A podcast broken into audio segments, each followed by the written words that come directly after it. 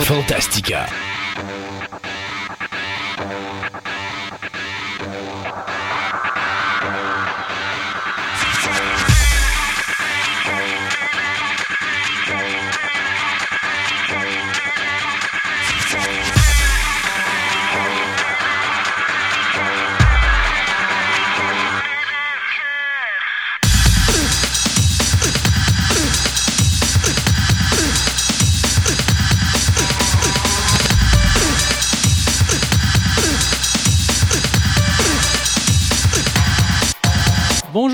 Monde, bienvenue à cette 43e émission de Fantastica. Spécial Saint-Valentin aujourd'hui, Sébastien. Ben oui, Ouais. enregistré face à face. Enregistré, et enregistré face à face. Ben oui. Euh, on s'excuse, l'émission 42, euh, j'étais comme dans une boîte de conserve, mais on Ouais. essayait de m'installer le, le, le, le- le- Comment ça s'appelle encore? Le? Skype. Skype, ben, ouais, c'est ça. euh, Je suis pas, je suis pas un grand informaticien. C'est toi le scientifique dans l'équipe. À distance, ça a été long. Ouais, à distance, c'était long. Hein? C'est, c'est- c'est comme montrer à, à un aveugle comment voir. C'est à peu près ça, ça. à peu près que, ça. Voilà, voilà. Euh, mais oui, non, effectivement. Puis c'est une belle expérience. Mais là, ça va nous permettre de remonter le système. Aujourd'hui, tu es là. Ouais. Tu vas pouvoir travailler On pour une fois, là, puis monter mon système comme il faut pour qu'il soit compatible, bien... Je pense que je euh, vais aller à ta- avec ta blonde dans, dans la chambre. hey, hey, commence pas à faire des affaires. C'est la Saint-Valentin, là. c'est moi, c'est toi qui vas aller dans la chambre. C'est ça, c'est moi qui vais aller dans la chambre. Euh, spécial Saint-Valentin, donc ça veut dire qu'on va vous parler de choses en rapport avec la Saint-Valentin. Euh, et je vous dirais, bon, d'abord, Andréane va être avec nous aujourd'hui. Elle va nous expliquer d'où vient la fête de la Saint-Valentin. C'est bien. On va avoir quelque chose de super cute aujourd'hui. Euh, j'ai fait, on a enregistré une, une chronique de jeu avec Yann et on s'était dit à un moment donné, on, on avait un concept de faire en sorte que ce soit des enfants qui fassent euh, le- comme leur critique de jeux qu'eux Ouais. ont aimé. Et donc, les trois filles à Yann vont nous présenter leurs trois jeux favoris aujourd'hui. Ah, je trouvais fun, ça, ça. cute pour la Saint-Valentin Ben de mettre ça. Ça va être adorable à écouter.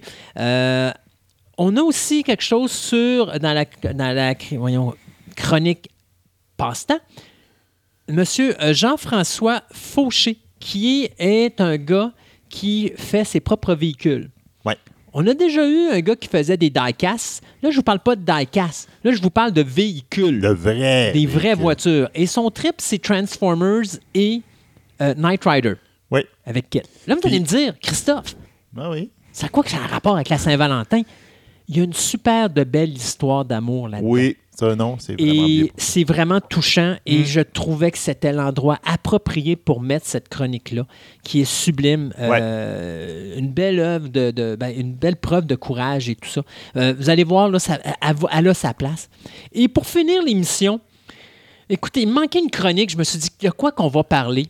Et à un moment donné, on était en train de pelleter dehors. Je me disais, écoute, il manque une chronique. Qu'est-ce que je peux parler? Tout ça? Puis à un moment donné, je rentre. Puis là, j'étais en train de travailler sur mes chroniques de, de figurines. Puis dire, comment, je- qu'est-ce que c'est quoi les prochains sujets? Puis j'arrivais à G.I. Joe. Puis. Oh! Et là, il y a eu un éclair pendant l'hiver. G.I. Joe, quelle meilleure histoire d'amour que ça, hein? Ben, pas vraiment G.I. Joe, mais ça m'a amené à Barbie. Ben oui, Parce que Barbie et Kent ont eu une histoire d'amour. Donc, on va parler de toute l'histoire de Barbie aujourd'hui. La création de la compagnie Mattel, l'histoire de la compagnie Mattel et la relation entre Barbie et Ken. Parce que c'est des. Mon Dieu, leur relation. Il y a des communiqués de presse. Ah, écoute, il y a des communiqués de presse là-dessus. Je te dirais, la relation Barbie et Ken est comme des dents de scie. Ouais, et touleuse. OK? C'est c'est au bas, au bas, au bas, au bas, mais en tout cas, on va parler de ça aujourd'hui. Donc, euh, notre émission de Saint-Valentin aujourd'hui, c'est ce qu'on va avoir comme sujet. Autre chose aussi que je veux vous parler, dans la dernière, ben, c'est pas la dernière, mais l'avant-dernière émission, je vous avais parlé qu'on allait probablement faire des émissions spéciales, Mais oui. dont notamment une qui semblait sur James Bond. Euh, je vous annonce tout de suite que ce sera l'émission numéro 50. Fait qu'il vous reste 14 mois à attendre. Non. pas drôle. Ben, il reste cette émission avant de la présenter. Ça veut dire qu'on devrait l'avoir dans les alentours de- du mois de mai. Là. Ouais, Non, à je peu dis, près, euh, 14 mois, c'est 14 semaines, je niaise. Là. c'est 14 semaines, donc c'est à peu près 3 mois, mais pour le numéro 50, je trouvais que c'était approprié pour notre 50e émission Oui. de faire Non. quelque chose de de big, de gros. Et donc, James Bond va être avec nous toute l'émission. On va parler de ça de la première seconde à la dernière seconde de l'émission. Euh, donc, euh, accrochez vos patins, ça va être quelque chose de vraiment le fun. Vous avez déjà eu un avant-goût avec ma chronique à Marceau le soir. euh, c'était quoi la semaine passée, Oui, il y a deux semaines, deux parce qu'au moment où on va mettre l'émission en ondes, ça va faire deux semaines. Euh, D'ailleurs, j'ai fait, euh, j'ai dépassé juste un petit peu, hein, Écoute un petit peu. 1h41, c'est comme. euh, mais euh, j'étais pas avec, euh, avec Yann, fait que euh, j'étais avec l'autre Yannick, là. J'étais pas avec Yannick Marceau, mais j'étais avec Yannick Pioui, qui, était, qui a déjà été avec nous à l'émission ici, qui a fait des chroniques de lutte. Donc, euh, c'était vraiment plaisant, on a eu du plaisir. Et donc, on va avoir vraiment notre spécial James Bond qui va être fait dans cette chronique-là. Ceci dit, on devrait bien sûr commencer notre émission Ben Saint-Valentin avec notre premier segment de nouvelles. Allons-y.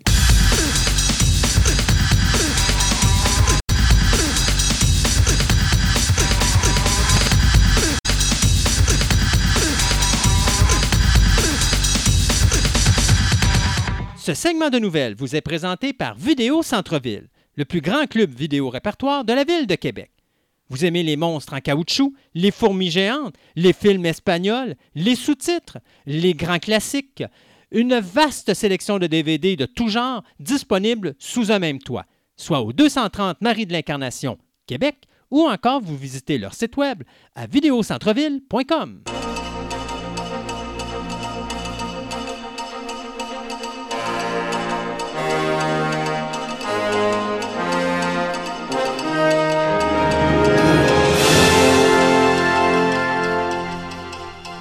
Et donc, on commence euh, ce segment de nouvelles. Euh, écoute, euh, il y a deux façons qu'on commence toujours un segment de nouvelles. C'est Des morts. des nos renouvellements ou des décès. Ouais, Alors, on ça. va commencer avec le décès. Euh, il y a eu un décès, mais c'est un gros morceau. Dick Miller, qui est parti, euh, qui nous a quittés. Euh, mais je pensais pas qu'il était si âgé que ça. Il est parti quand même à l'âge de 90 ans. Quand même pas pire. Oui, il a eu quand même une bonne vie. Donc, euh, Dick Miller, si vous vous rappelez pas de lui, ben, pensez à tous les films de Joe Dante, que ce soit Gremlins, Explorers, euh, Howling. C'est son acteur fétiche. Il est toujours présent dans ses films. Plus de 60 ans de carrière, 180 rôles. Euh, dans sa carrière. On l'a vu tantôt, j'avais dit Gremlins, on avait dit Howling, mais il y avait aussi dans Terminator. Euh, on l'avait vu aussi dans Night of the Creeps. Euh, une de ses premières prestations, ben, il y avait Little Shop of Horror de Roger Corman en 1960. On l'avait vu dans Piranha, on l'a vu dans The Burbs, 1941. Euh, écoute, il a, il a fait une carrière incroyable. Eh il est décédé euh, ce 30 janvier, ben, le 30 der- janvier dernier, pardon, à l'âge de 90 ans de cause naturelle. Euh, natif du Bronx, euh, il a comme joué à côté de réalisateurs comme James Cameron, Ernest Dickerson dans Demon Knight, Martin Scorsese dans New York, New York. A même joué à côté de, euh, sous euh, la direction de Jonathan Demme dans Crazy Mama. Donc, une grosse carrière. Et si des fois vous voulez en savoir plus sur cet individu-là, ben, il y a un documentaire qui a été fait sur lui en 2014 qui s'intitule The Guy Dick This Guy Dick Miller, euh, que j'ai trouvé en DVD il n'y a pas longtemps, que j'ai pas écouté encore, que, je vais m'amuser à écouter, surtout maintenant que, que je sais qu'il est disparu. Parce que c'est un acteur que j'adorais beaucoup. Ce n'est pas un acteur principal. Tu vas principalement le voir dans les, comme acteur de soutien tout le temps.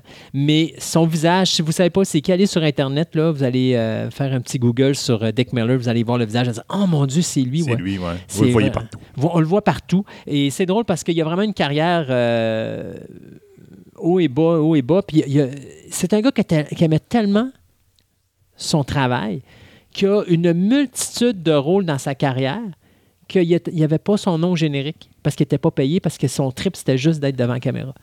Alors, il y a, il y a- il y a- il y a une multitude de rôles qu'il a fait dans des films où est-ce qu'il n'était même pas dans le générique du film pour pas qu'il aille donner montant d'argent.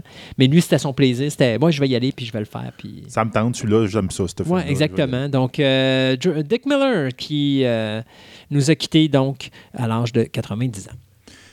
Dans notre dernière chronique, euh, ben, dans notre dernier podcast, on avait parlé du, euh, de Camelot. On avait Oui. un épisode, euh, une chronique spéciale par, par moi-même de Camelot. Ben, justement, ben, je voulais donner comme un suivi un peu par rapport à cette chronique-là. Ben, on, on a confirmé, euh, Alexandre Astier a confirmé que le tournage du film est commencé. C'était, a- Tu m'avais dit, je pense qu'il voulait faire trois films. Hein? Ouais, normalement, il devrait faire trois films. Ça va dépendre. Fait que ça, c'est le premier. Ça, c'est le premier.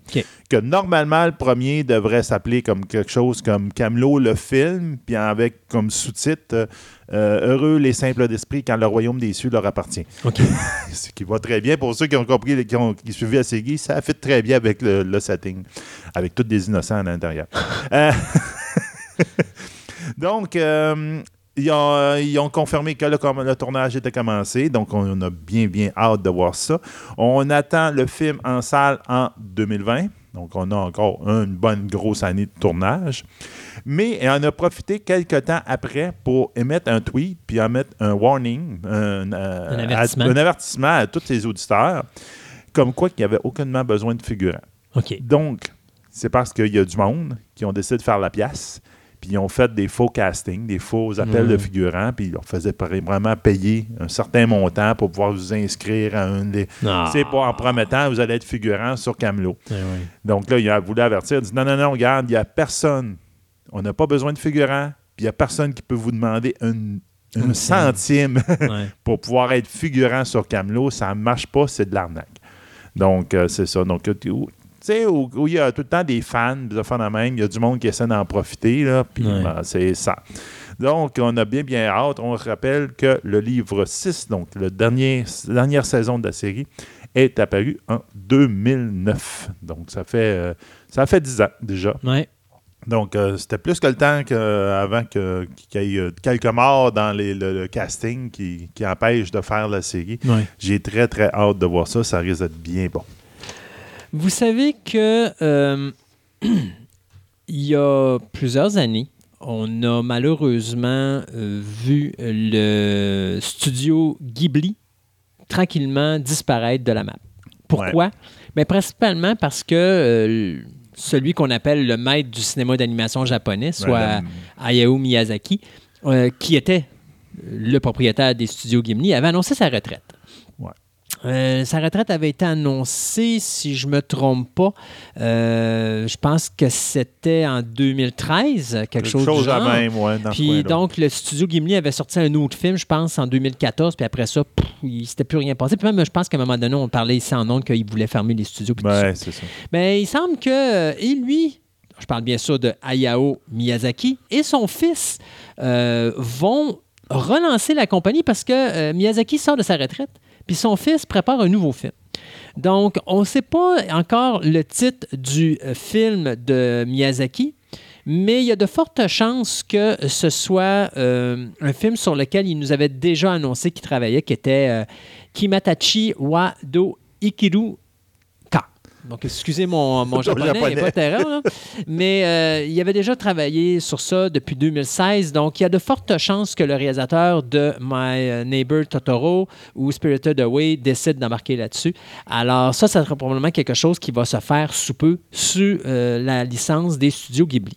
L'autre, ben, c'est Goro Miyazaki, le fils, qui lui, il nous avait donné. euh, c'était Tales from Earthsea ou Les Contes de Terre-Mère en 2006 et From Up on Poppy Hill ou La colline au coquelicot en 2011.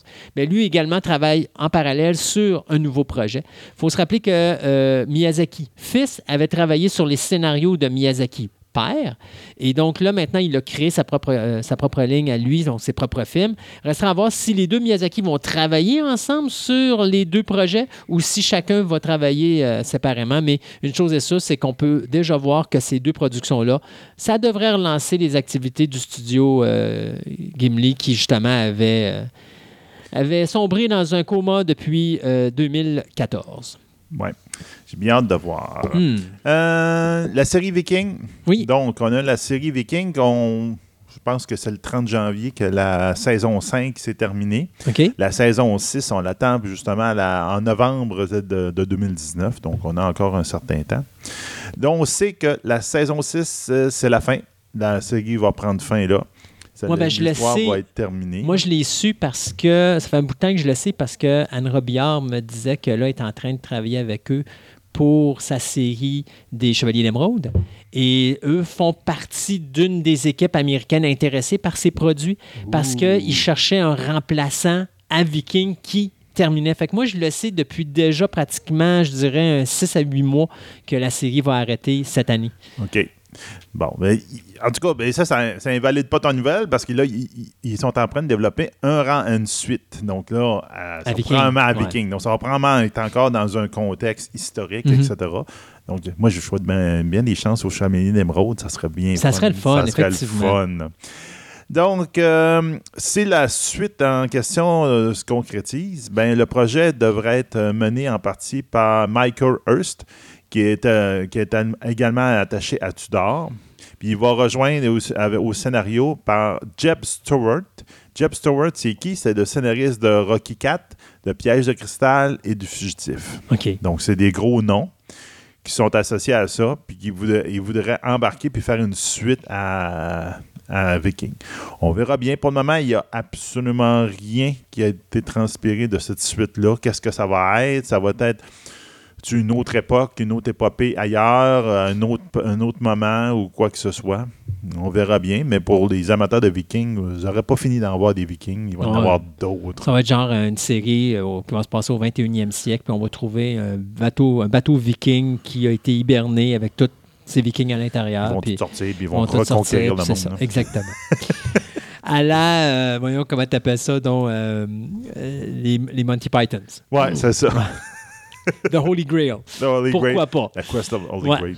Euh, S'il y en a encore parmi vous qui doutent qu'il y a une guerre présentement à Vin Diesel et Dwayne Johnson, euh, vous savez, parce que à l'époque de Fast and Furious 8, il y avait eu des rumeurs de chamaillage entre les deux Oui. acteurs parce que Vin Diesel acceptait très mal d'avoir de la compétition sur le plateau de tournage au niveau popularité. Ce qui fait que ça allait amener euh, des, des- des petits, euh, des petites escarmouches entre les deux individus. Ben, sachez qu'il semble que ça soit pas mal confirmé parce que Dwayne Johnson a annoncé qu'il ne reviendrait pas pour Fast and Furious 9. Mais il a dit que la porte n'était pas fermée pour le dixième parce que lui et euh, le personnage de Dom ont encore des choses à régler un avec l'autre.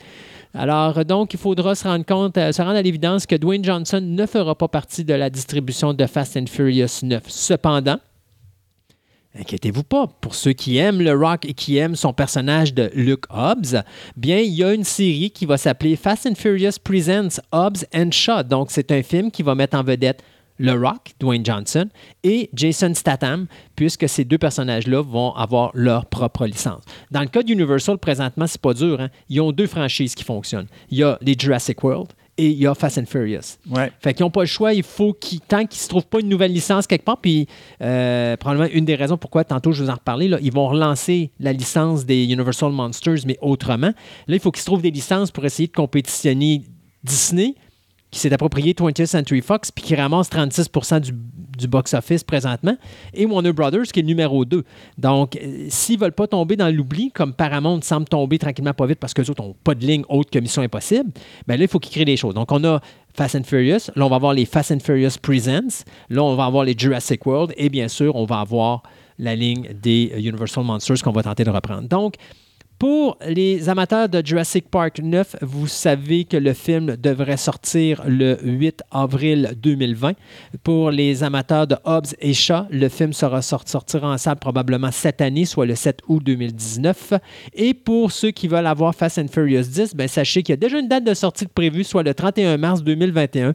Moi, je sais pas, mais faire euh, deux Fast and Furious en moins d'un an, hmm, ça regarde mal pour le scénario, mais en tout cas, à moins qu'ils travaillent sur les deux en ligne, puis que on voit ce que ça va donner au bout de ligne.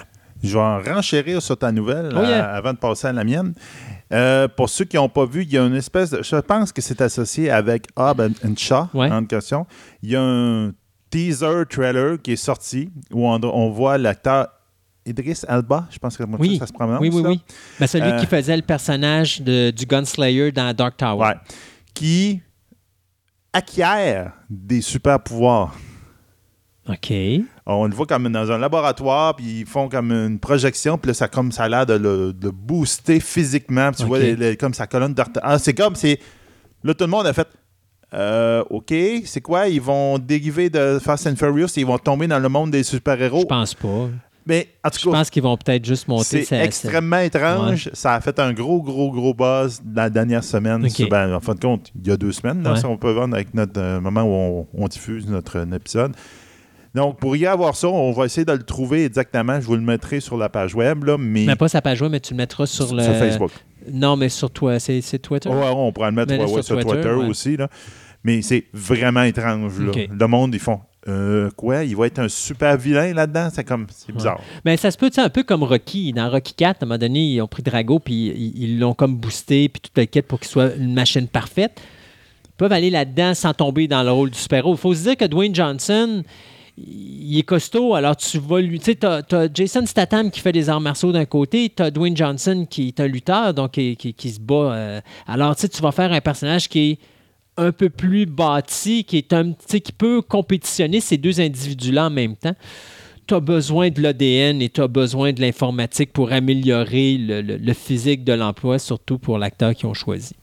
Hey, euh, ben là, tu vas me dire... On va avec ma vraie nouvelle. Ben oui, c'est vrai, parce que tu vas me dire que je ne veux plus te, je veux laisser ben parler. Non, c'est correct, t'aurais pu. Euh, donc, il y a plus qu'un an, à peu près, plus exactement en février 2018, mais M. Duchamp du Jardin, notre acteur français, avait confirmé qu'il y avait effectivement un troisième euh, saga, euh, épisode à la saga de OSS 117. Qu'est-ce que OSS 117? C'est le... C'est le James Bond français. James Bond français stupide. Mettons-le comme ça. C'est un mix entre Johnny English et... Avec l'humour français. Ouais, non, attends une minute. Johnny English, et puis là, c'est juste pour dire que je l'oublie. Mais, ah, puis euh, Austin Power. Austin Power. Oui, on pourrait dire ça un peu. Ouais. Donc, euh, ça fait déjà dix ans que le deuxième épisode qui avait sorti, c'était Rio ne répond plus. Donc, euh, on a eu. ben, Jean Dujardin a encore fait aller son Twitter en disant que il avait laissé comme il avait mis comme une petite photo, un montage photo du héros de, son personnage dans OSS 117 avec une petite légende qui disait 2019, 3 petits points. Oh. Donc, ça veut dire que le tournage va commencer en 2019. Oui, Donc, parce que probablement en 2020, on risque d'avoir OSS 117 qui va revenir sur nos grands écrans et pour nous faire rire et mettre la main sur le front en disant Bon, Ian. Not again. Donc, pour ceux qui aiment ça, Ouais. C'est il n'était pas mauvais. Il n'est pas mauvais, mais c'est pas un humour que j'adore bien fort. Moi, tu sais, quand il ouvre, je sais pas si tu te rappelles, la scène, il ouvrait la lumière puis les poulets euh, dans la cachette secrète. Puis pendant quasiment une minute, tu voyais les lumières qui flashaient. à un moment donné, tu fais OK, 10 secondes, j'ai compris le principe. Pas besoin de faire une minute C'est du mot français. c'est ça. Euh, OK, vous savez que présentement, il y a un gros succès. Puis je le cacherai pas. Je me rappelle, on parlait des films qui pourraient gagner le prix du meilleur film aux Oscars et tout ça. Oui, oui, tu oui, parlé à un moment donné euh, du film Bohemian Rhapsody. Il y avait Bohemian qui est sur la vie de Freddie Mercury. Puis je t'avais dit tout de suite, ce film-là ne peut pas gagner. Parce que ce film-là n'est pas un film Oscar. Mais la seule raison pourquoi il est là, c'est parce que c'est un film qui a coûté 52 millions puis qui a fait 800 millions au niveau box-office. Parce que personnellement, je l'ai vu, puis j'ai vu des meilleurs biopics, on appelle ça une biopic, c'est-à-dire une biographie d'un personnage. en, en, film, là, c'est ça. Euh, j'ai vu des meilleurs biopics que ça, là. Puis des méchantes meilleures. Fait que moi, j'ai l'impression de revivre l'année 1997 où je disais ça n'a pas rapport que Titanic gagne le prix du meilleur film de l'année. Je comprends que James Cameron le gagne, gagne l'Oscar du meilleur réalisateur, mais je ne peux pas concevoir qu'on va donner l'Oscar du meilleur film à Titanic. Il ne mérite pas ça. Fait que si Bohemian Rhapsody gagne l'Oscar du meilleur film cette année. Je m'excuse, mais le cinéma est méchamment dans le trouble. Parce que c'est vrai, c'est pas un mauvais film, mais c'est pas un film qui mérite d'être là au prix des meilleurs films des Oscars. Il y a des meilleurs films que ça qui ont été faits cette année. Ceci dit, on n'enlèvera pas son succès. Non.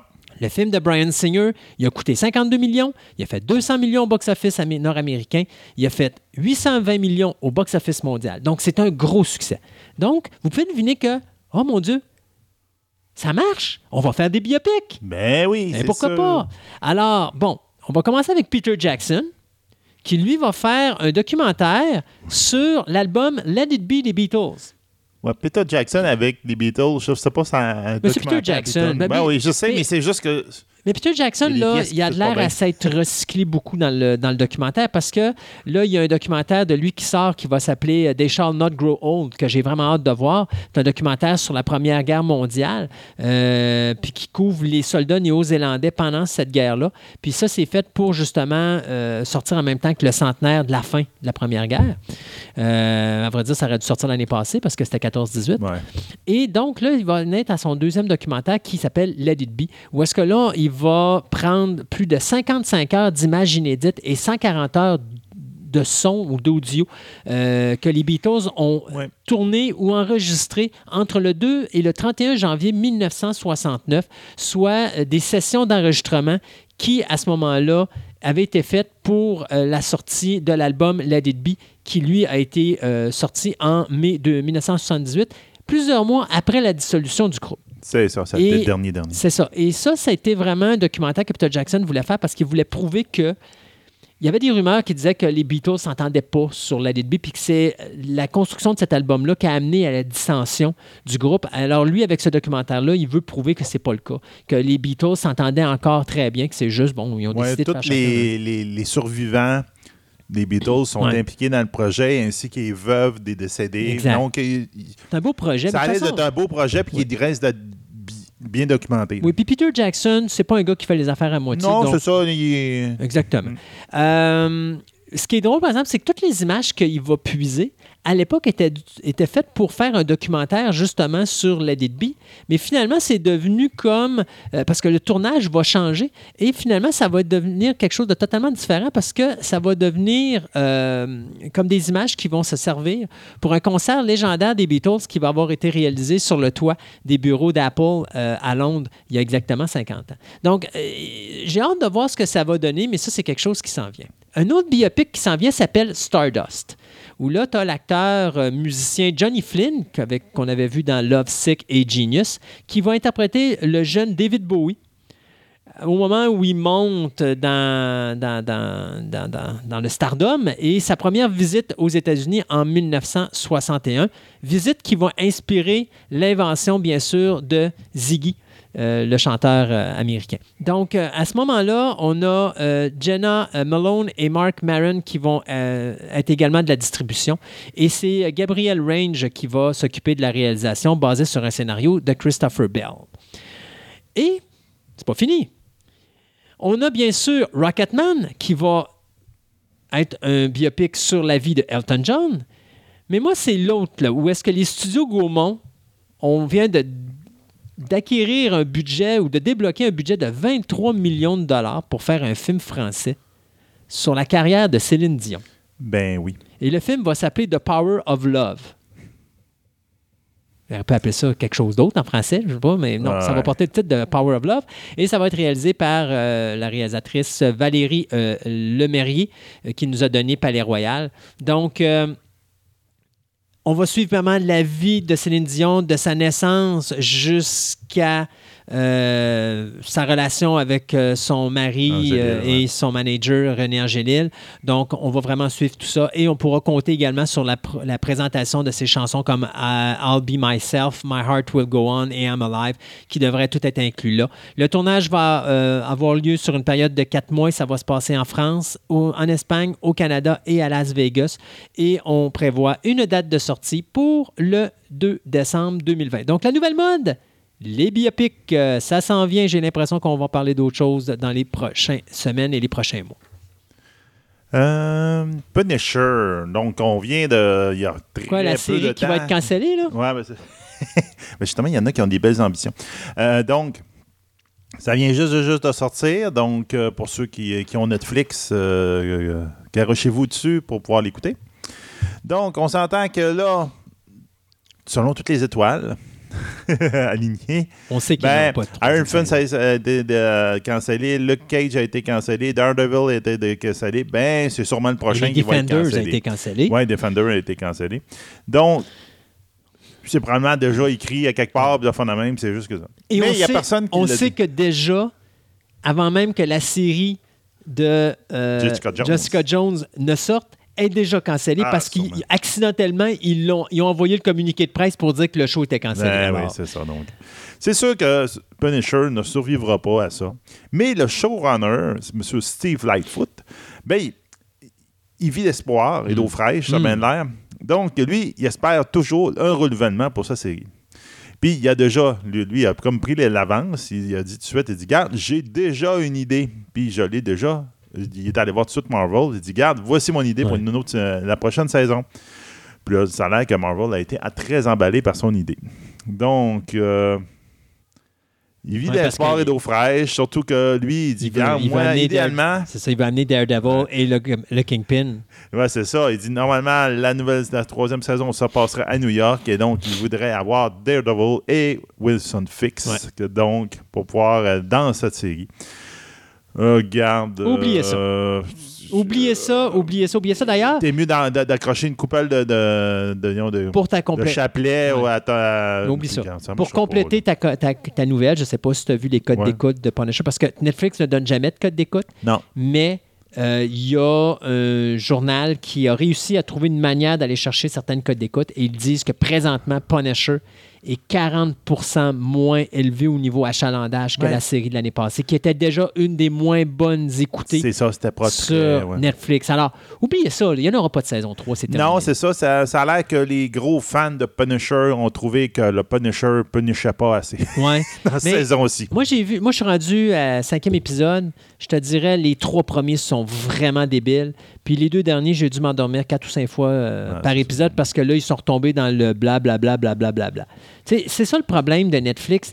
Il aurait pu prendre le show de Daredevil, puis faire, pas de Daredevil, mais de, de Punisher, pardon, puis faire une saison là, où ça n'aurait pas arrêté une seconde. Il y avait le produit pour le faire. Ben oui. Parce que euh, l'histoire de base aurait fait en sorte que tu aurais pu le faire. Puis ça aurait été vraiment débile. Mais les trois premiers épisodes, ça n'arrête pas. C'est un feu roulant d'action. C'est vraiment bien. Mais dans les deux derniers, le, le 4 et le 5, là, là, à un moment donné, c'est comme il se passe absolument rien. Puis là, tu sais, je comprends que tu dois développer des personnages et tout ça, là, mais tu sais que ça s'en va pas nulle part. Moi, j'aurais fini ça en canon. Les gens, les codes d'écoute auraient été vraiment là. Mais en Sans vouloir donner de gros spoilers, il paraît qu'à la fin de la deuxième saison, c'est là qu'il décide d'être vraiment le Punisher. ouais, mais comme, Ça y a pris deux saisons pour Ouais, pouvoir mais se comme, décider. comme là. Daredevil après Ben trois oui. saisons, comme euh, Iron Fist après deux C'est saisons. du monde qui veulent pas être, comme tu disais, c'est du monde qui veulent pas être super-héros ou du sub, en tout cas, appelons ça comme on voudrait à ce niveau-là, là, mais puis qui ils s'ostinent à pas vouloir, à, à- à Ouais, ne pas l'être. Puis là, à un moment donné, ils finissent par voir, bon, ben, c'est beau, je vais l'être. Dans le, cas, dans le cas de Frank Castle, c'est le seul qui le veut. C'est le monde autour de lui qui veut pas. C'est pas pareil, ça. Euh, OK. Ceux qui connaissent pas Quatermass. The Quatermass Experiment est quelque chose qui avait été créé par la Hammer Film dans les années 50. Il y a eu une trilogie de films qui a été faite et une série télé qui était Quatermass euh, 79, si je me trompe pas. Toujours le même, ouais. Ouais. Et euh, pour la science-fiction, c'est de la science-fiction cérébrale où tu as un scientifique qui est confronté à des forces extraterrestres qui cherchent à dominer la Terre et donc c'est lui qui doit empêcher cette domination. Donc, euh, c'est un petit peu le fox, c'est un petit peu la base du Doctor Who à un certain, à un certain moment donné. Là, on dit qu'on s'est basé sur, beaucoup sur Quatermass pour créer le Doctor Who à l'origine. C'est ça, en 2005, il avait fait justement quelque chose à la BBC par Oui. rapport à cette émission-là. Puis c'était justement David Tennant qui jouait un des personnages dans cette série-là. Puis Ok. ça a été comme, je pense, quelques semaines, à- une semaine ou deux après, il a été euh, dit Ah, c'est toi qui vas faire le Doctor Who. Donc tu voyais un peu Ouais. tout le. Alors, c'est le scénariste David Farr qui nous a donné The Night Manager et Anna, qui va écrire le scénario et qui va également réaliser euh, ce nouveau film euh, de la franchise des Quatermass. Legend- Legendary Entertainment et Hammer Film vont s'occuper de la production et c'est Simon Oakes qui nous a donné Let Me In et The Woman in Black, deux excellents films produits par la Hammer Film. Euh, donc, ben, pas Let, Let Me In, mais The Woman in Black. Donc, qui va produire le film, qui va s'occuper du poste de producteur. Donc, j'ai vraiment hâte de voir ce qu'ils vont faire avec Quatermass. Quatermass, même si c'est pas un des tops, c'est quand même quelque chose de vraiment de haute qualité au niveau de la science-fiction britannique. Et euh, je me rappellerai toujours que je crois que c'est le premier film qui est réputé pour euh, dire qu'il y a une femme qui est morte dans la salle de cinéma alors qu'elle écoutait le film parce qu'il y a une, une séquence qui l'a tellement terrorisée à l'époque qu'elle a fait un infarctus en salle. Euh, je me rappelle plus le titre du premier, que c'était en 1955, Je me si je me rappelle pas. trompe pas. Là. 50. Non, mais le Premier premier. serial, ouais. Euh, ouais, mais euh, je parle au cinéma. Ah, pas le ok, serial, ah, ok, tu veux dire quand ils l'ont passé. au Quand ils, l'ont cinéma, passé- ok, ouais. quand ils ont fait le film au cinéma, là, euh, je me rappelle plus le titre, Hmm, mais je me la, la légende urbaine veut que effectivement ça soit ça. Donc, Quatermass euh, revient au cinéma ou à la télévision, c'est pas encore déterminé. Ouais, c'est ça. Mais euh, avec Legendary, il y a de fortes chances. Ça, c'est un soit de ceux au qu'il faut que j'écoute. C'est, euh, je l'ai jamais écouté. Ça n'a jamais donné. Ouais, donné, Il va falloir que je le fasse. Falloir. Bon. Euh, Une ben, petite avant- dernière de ton Une côté. petite dernière de me voir, une toute une petite. Euh, c'est plus des clarifications, on peut dire. Euh, Avatar, donc, on- à un moment donné, on va finir par en entendre parler là, un petit peu plus sérieusement, Ouais. là, mais bon. Euh, donc, euh, Avatar, ils ont principalement euh, John Lando, qui est euh, un des personnes impliquées là, avec James Cameron pour faire le film. Donc, ils ont, un, ils ont, il a confirmé que les performances de capture pour les films Avatar 2 et 3 étaient terminées. Mhm. Donc, euh, comme on dit, tous les personnages bleus, ben, il faut qu'ils fassent des, parfum- des, des captures de performance. Donc, après ça, au printemps, donc ce printemps, ils vont, pas, ils vont passer à la phase de tournage en vue réelle. Donc là, ils ont fini en studio avec les petits points blancs sur Ouais. la, la face de tout le monde. Donc là, ils vont passer à euh, tourner des vraies scènes. Puis après ça, ils vont mixer tout pour pouvoir nous, nous offrir le film. Donc, les films, on se rappelle, vont en être en 2020 et 2021, en décembre dans les Mhm. deux cas. 4, 5, on verra, le, l'épisode 4 et 5, Ouais, on verra si les autres marchent. Ce qui est- a été confirmé aussi, ben, plutôt, qui a été, euh, ils ont démenti la rumeur, comme quoi qu'il y avait une, grosse rumeur, comme quoi que la technologie de ces films-là n'allait permettre de ne pas avoir de lunettes. Ouais, le 3D. fameux 3D, mais sans lunettes. Sans mais pas lunettes, le mais en fin de compte, c'est pas au point. Donc, les films vont être avec lunettes, malheureusement. Moi, j'espérais beaucoup le, le 3D, pas de lunettes. Là. Ben, Peut-être ça t'aurait permis, à toi, de voir les films. Je ne sais pas, honnêtement, il va falloir que je l'essaye, ça. C'est ça. Euh, ça va dépendre. Mais en tout cas, donc on, on va porter des lunettes, malheureusement, pour ces films-là. Donc, euh, la technologie, euh, le film n'aura pas passé à de la nouvelle technologie au cinéma. On s'arrête quelques instants pour les chroniques et après, on vous revient avec le deuxième segment des nouvelles.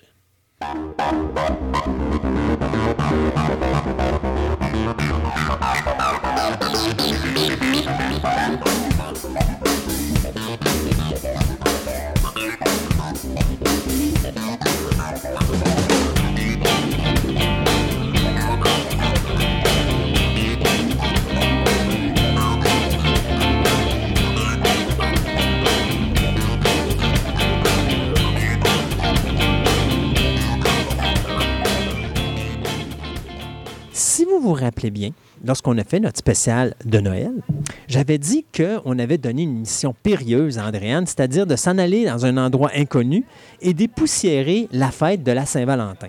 Parce qu'à Saint-Valentin, moi, je la connais depuis que je suis venu au monde. Mais je sais pas d'où ça vient. Je sais pas pourquoi qu'on a cette fête-là, autre que de donner des bisous puis euh, donner des cadeaux, euh, puis montrer à l'autre personne qu'on l'aime ou les gens qu'on déteste, leur faire croire qu'on les aime. Euh, mais c'est un moment où on peut faire une paix globale avec notre voisin, que des fois on peut avoir des problèmes, ou encore tout simplement rehausser notre amour pour un individu. Mais ça vient de où cette fête-là, Andréane, la Saint-Valentin? Pourquoi est-ce que le 14 février, autre le fait que c'est la première journée où j'ai travaillé, il y a de cela maintenant 14 ans, à ma job que j'ai actuellement.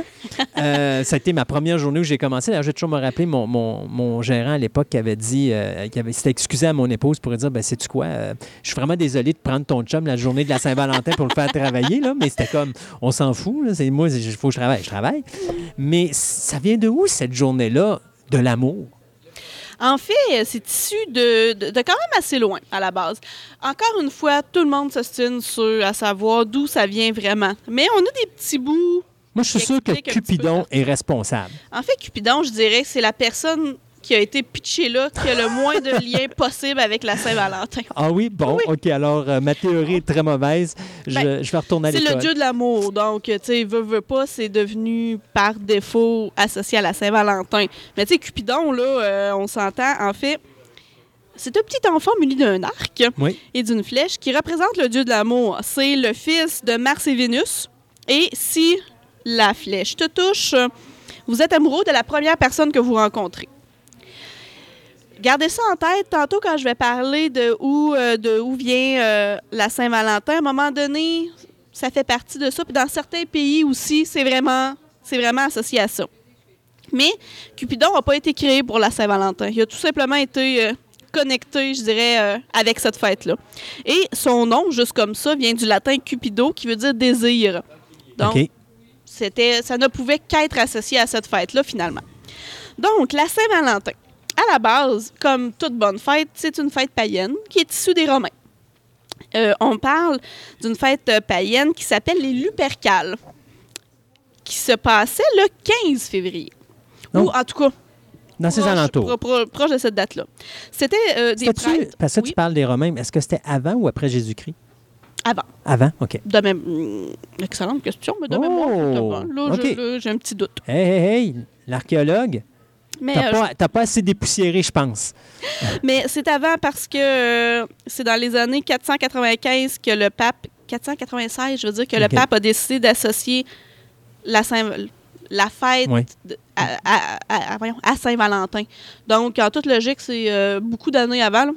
Donc, euh, c'est avant Jésus-Christ. OK, bon, c'est bien. Alors, l'archéologue a parlé ici. Donc, et qu'est-ce que c'était que ces Lupercales-là? Euh, comme je dis, c'était les prêtres qui. Les prêtres de Lupercus. Qui était Lupercus à l'époque? C'était le dieu de la fertilité de la Rome antique. Et ces prêtres-là, au 15 février, sacrifiaient des chèvres et s'enivraient complètement. Tout ça dans le but de parcourir les rues complètement nus, oui, oui, oui, oui, Oh. et de toucher les passants. Mais c'était pas quelque chose de négatif à l'époque. Les femmes couraient après ces prêtres-là pour se faire toucher. Parce que quand elles se faisaient toucher, ça augmentait la fertilité et ça facilitait l'accouchement. Je peux-tu dire qu'il ne ferait pas ça aujourd'hui? Et non! Dévi- Définitivement pas. Non! Ou Et- sinon, s'il le ferait, c'est parce qu'il y aurait une série d'avocats qui probablement courraient en arrière aussi. de fortes chances. Donc, on parle vraiment que ça pourrait être issu de cette fête-là, des Romains. Quand on continue l'histoire, les Grecs, eux, à la base, avaient euh, aussi... C'était une période de l'année qui était consacrée à l'amour et à la fertilité. C'était entre la mi-janvier et la mi-février. Donc, bon, c'est euh, les Romains, les Grecs étaient quand même proches. Donc, on voit une certaine continuité euh, dans ça. Comme je disais tantôt, c'est vers 496 que euh, le pape de, de l'époque a décrété que la Saint-Valentin, c'était une fête catholique pour fêter Monsieur le, le Saint-Valentin, finalement. Et c'était célébré le 14 février. Certains disent que c'était pour supplanter complètement les Lupercales. D'autres disent qu'il n'y avait aucun lien, mais c'est impossible qu'il n'y avait aucun lien, selon moi. Bon, malgré tout, euh, le 14 février, même si c'était devenu une fête religieuse, il y en a beaucoup qui y organisaient euh, cette fête-là en cachette. Parce que c'était pas tout à fait ce que la religion catholique espérait que ça devienne. Parce que, bon, le 14 février, les femmes célibataires se cachaient aux alentours de leur village et les femmes partaient à leur recherche. Et lorsqu'un homme en trouvait une, il devait la marier dans l'année. Et même les hommes mariés participaient à ça pour tenter de retrouver la plus belle fille du village. Et ils pouvaient trouver leur plaisir pendant une nuit complète à la Saint-Valentin et c'était correct. Et on s'entend que c'est complètement contre la ouais, religion c'est ça que j'allais dire. C'est une fête religieuse, ça? Mais c'était un peu le, le concept des Lupercales Ouais. qui a perduré. Donc c'est pour ça que je dis oui, c'était une fête catholique, on espérait supplanter ça, mais c'est pas tout à fait ce qui s'est passé au début. Mhm. Au Moyen Âge, je vais revenir à Saint-Valentin juste un petit peu euh, plus tard, je vais Oui. juste continuer l'historique. Donc, et c'est plutôt au Moyen Âge que vraiment la Saint-Valentin est devenue plus la Saint-Valentin que l'on connaît aujourd'hui. On fêtait en fait plus le célibat que l'amour. C'est-à-dire que il y avait un tirage au sort. Les hommes accrochaient à leur manche le nom de leur dulciné. Et si la jeune femme était favorable à, cette, à, à sa candidature, finalement, elle devait l'inviter à une procession, donc un peu comme euh, quand on fait un défilé, là, Oui. euh, le premier dimanche du carême. Donc, c'était vraiment plutôt les, gens célibataires qui fêtaient leur célibat jusqu'à, jusqu'au carême. OK. Et finalement, un- pourquoi le 14 février? Oui, on a l'histoire des Lupercales, mais du- parallèlement à ça aussi, ce qui était une autre croyance qui était vraiment, vraiment forte à une certaine époque, eh bien, les oiseaux, c'est niaiseux, vous allez dire, mais j'ai tellement trouvé ça cute. Les oiseaux, selon une légende, s'accouplent à partir du 14 février. Avant le 14 février, Il se passe aucun, rien. il se passe Mais non, absolument mais il fait trop fret. Ah, tout à fait. Mais voilà. Et c'est vraiment, on dirait probablement tout, avec tout ça ensemble que le 14 février est vraiment, vraiment resté le 14 février. D'ailleurs, même encore aujourd'hui, certaines personnes croient que si une jeune fille voit un rouge-gorge le 14 février, elle épouserait un marin. Si elle observe un moineau, elle vivrait un mariage heureux avec un homme pauvre. En contrepartie, un chardonneret assurerait l'union avec un homme riche. On voit ici un petit peu de, de bon, d'ésotérisme mélangé à ça. Uh-huh. Mais l'amour a toujours été empreinte d'ésotérisme Ouais. tout le tour. Tous les gens essaient de savoir. Donc, C'est un magie. peu... Eh, tout à fait. Surnaturel. C'est issu de ça. Ouais. Mais je veux revenir pour expliquer qui était Saint-Valentin. Ouais, c'est qui ce saint-là? Pourquoi il est associé finalement à la fête de l'amour? Parce que j'avoue, tu vois, c'est la première fois que j'apprends que Valentin, c'est le nom d'un saint. Oui, Je le savais c'est pas. euh, Valentin de Terny, bien sûr, qui est souvent confondu avec Valen- Valentin de Rome. Là, rendu là, la Saint-Valentin, il y a trois saints qui s'appelaient Valentin. Mais le, le- le vrai, tu avais Valentin de Rome, Valentin de Terny, puis un autre Valentin un peu obscur qu'on on le sait que c'est un saint, mais sans plus. Mais c'est vraiment Valentin de Terny. Selon euh, la légende, finalement, au début du christianisme, toute l'Europe n'était pas convertie. Il y avait seulement que quelques sections. Et euh, l'empereur Claude II, dit le gothique, n'aimait en rien les chrétiens. Et lui voulait carrément interdire le mariage entre catholiques et Mhm. chrétiens afin que plus d'hommes soient envoyés à la guerre. C'est logique. Et il a entendu parler d'un fameux prêtre, Valentin, qui mariait encore les chrétiens en cachette malgré son interdiction. Donc, il a ordonné l'arrestation de ce dit Valentin. Euh, suite à son arrestation, Valentin a évidemment refusé de se soumettre. Lui croyait en l'Église catholique et euh, à la chrétienté et il mariait ses, ses gens. Donc, il, a été mis euh, en prison. Dans la prison, il a rencontré la fille du joaillier. Là, j'ai de la misère avec ce mot-là. Là. Geôlier, joaillier. Joaillier. Lui qui. euh, la fille de celui qui s'occupait de la prison. OK. Et cette dame-là s'appelait Julia et elle était aveugle de naissance. OK. Donc, durant sa captivité, euh, il a entretenu des relations amou- amoureuses un peu avec cette dame. Et comme euh, elle ne voyait rien, finalement, Valentin il a décrit le, le monde petit à petit, tout au courant de sa captivité. Et Julia, par amour finalement envers Valentin, parce qu'avec les années, évidemment, il y a un amour qui s'est euh, développé entre les deux, il a apporté à manger jusqu'au soir où, selon une tradition, un miracle s'est produit et Julia a retrouvé la vue. Et elle a dit Maintenant, je vois, je vois le monde tel que vous me l'avez décrit. Comme quoi, elle voyait vraiment exactement ce que M. Valentin lui avait euh, décrit. Et si vous êtes quelqu'un qui est vraiment crasse comme moi, je dirais, et c'est à ce moment-là qu'elle a dompé Saint-Valentin. Et non, pas tout à fait. Mais ils ne se sont plus vus par la suite. voilà. Mais pourquoi? C'est devenu, oh, c'est devenu, c'est venu aux oreilles, évidemment, de Claude II, dit le gothique. Et lui, il a vraiment pas apprécié cette histoire-là. Et il a ordonné sur le champ l'exécution de Valentin. Et le jour de son exécution, qui est le 14 février, Mhm. Là, les années, tout le monde s'ostine avec les années. Et euh, donc, ils ont mis ça le 14 février pour coïncider avec, Avec les Lupercales, ouais. finalement. Une fois qu'il était mort, toute la famille de Julia était tellement Attristé. triste et tout. Ils ont décidé de se convertir au christianisme pour honorer la mémoire de Valentin. Et il est dit que Julia a planté, près de la tombe de Valentin, un amandier. Mais ça, moi, je le savais pas. L'amandier est l'arbre symbolique de l'amour. Chose que je ne savais pas, mais j'ai validé, et oui. Et la légende vient un petit peu de là. Et Saint-Valentin, qui a euh, favorisé l'amour entre les bons chrétiens, donc le pape a décidé de le nommer Saint-Valentin et En de fêter honneur. sa fête le 14 février, suite à tout, euh, toutes ces choses-là. Bon. Maintenant, plus de façon plus contemporaine un peu. Les coutumes contemporaines associées, bon, à cette fête. Hein? Euh, carte de Saint-Valentin? Ouais. Enfin, je dis contemporaine. La première carte de Saint-Valentin a été envoyée en 1440 par le, Charles, le prince Charles d'Orléans. Aurait adressé officiellement une première carte de Saint-Valentin à sa douce Marie de Clèves. Il était emprisonné dans la tour de Londres. OK. Et pour, euh, pour, pour euh, que sa dulcinée ait de ses nouvelles, il lui aurait envoyé une première carte de Saint-Valentin.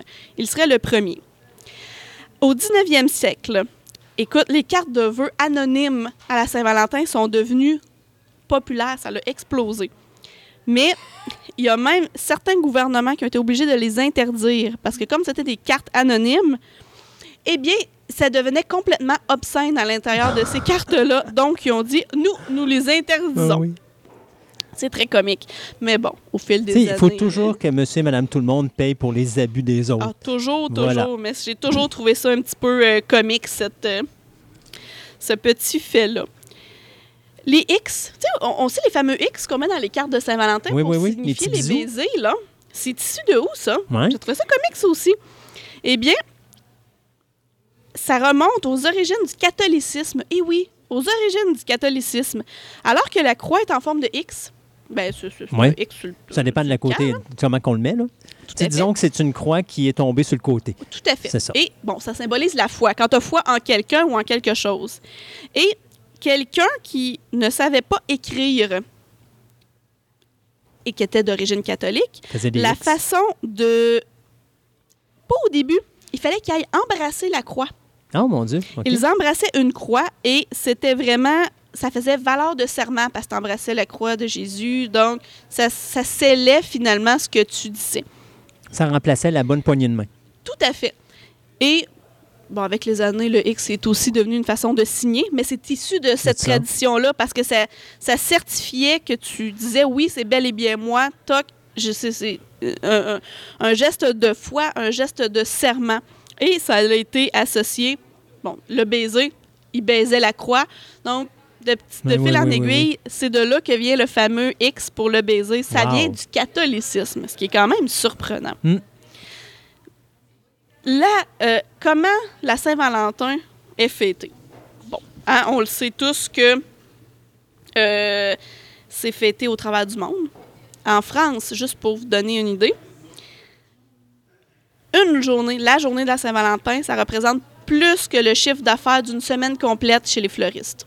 Oui, ça, ça me surprend pas. C'est c'est clair. Et 80% des fleurs vendues sont la rose, Ouais. évidemment. Euh, tu- Sais-tu pourquoi la rose est associée à, à l'amour? Non? Le rouge. Oui, le rouge. Le, le rouge, mais sinon, euh, non, euh, c'est vraiment une drôle N'importe de... où que tu regardes, le Mhm. rouge est associé au danger. D'ailleurs, c'est pour ça Oui. que nos feux de signalisation, quand tu dois arrêter, c'est rouge. Tout à fait. Es-tu en train de me dire que l'amour, c'est dangereux? C'est issu un peu du même sentiment, probablement? Ouais. Mais c'est dans certains pays, euh, entre autres dans les pays musulmans, où est-ce que euh, la Saint-Valentin ne doit pas être fêtée, si une femme mettait des accessoires rouges ou s'habillait en rouge, pouvait être emprisonnée C'est fou. à la Saint-Valentin. Ouais. Pas le reste de l'année, mais le sais pas. 14 février, si elle s'habille en rouge, elle pouvait être emprisonnée. Je sais pas pourquoi, mais la, bêtise humaine ne me surprendra jamais. Oh, jamais. C'est euh, c'est impressionnant, des fois, comment que ça peut euh, être fou. En Bon. Écosse. Oui. Ah, J'aime ça. On Oui, va oui. voyager un petit oui, peu on voyage. C'est bien, c'est ça en. Écosse. Si vous vous promenez dans la rue le jour de la Saint-Valentin, la première personne du sexe opposé qui croisera votre chemin deviendra votre Valentin. Hmm. Pour la journée? Ou non. Mais OK. bien, on n'est pas obligé de conclure. Ah. Si, si, si tu es déjà marié, tant pis. Tu sais, il me Mais- semble de voir le, le- le pauvre célibataire qui est dans sa maison puis qui watch sa fenêtre, puis à un moment donné, il envoie une 100 000 puis qui sort à la dernière seconde, t'es ma Valentin. Mais il n'y a rien qui oblige à conclure. OK, c'est bon. À- en Autriche, les amoureux défilent dans la rue le jour de Saint-Valentin. Ils font vraiment un défilé. Un peu comme dans. euh, je parlais des traditions tantôt, puis je disais que euh, euh, je ne sais plus c'était dans quelle. dans l'histoire, là, où est-ce que. ils pouvaient, quand, quand la femme acceptait l'invitation de l'homme, ils, ils défilaient ensemble le, le jour du carême. Donc, ça vient un petit Oui. peu de là. De là. Ensuite, ensuite, ensuite, au Japon. Ça, j'ai trouvé ça assez comique. Eh bien, au Japon, c'est les femmes qui doivent offrir des chocolats aux hommes, mais pas seulement qu'à leurs amoureux, à tous les hommes qui les entourent, particulièrement leurs collègues. Au Japon, le travail est très, très, très, très, Oui. très important dans cette culture-là. Donc, pour eux, c'est autant leur vie personnelle que professionnelle. Le travail, c'est tout. Mais tu vois, ça me surprend pas parce que. Puis là, je sais que je vais en, en offenser plusieurs probablement, mais la femme, à l'époque, pour le Japon, était au service de l'homme. Oui. Ah oui, tout à fait. Le samouraï est là, mais quand le samouraï rentre à la maison, sa femme s'occupe, il enlève ses souliers, euh, Ouais. met son linge, va le laver, va, va y préparer son pas. La femme est une servante. Mhm. Alors ça, ça me surprend vraiment pas.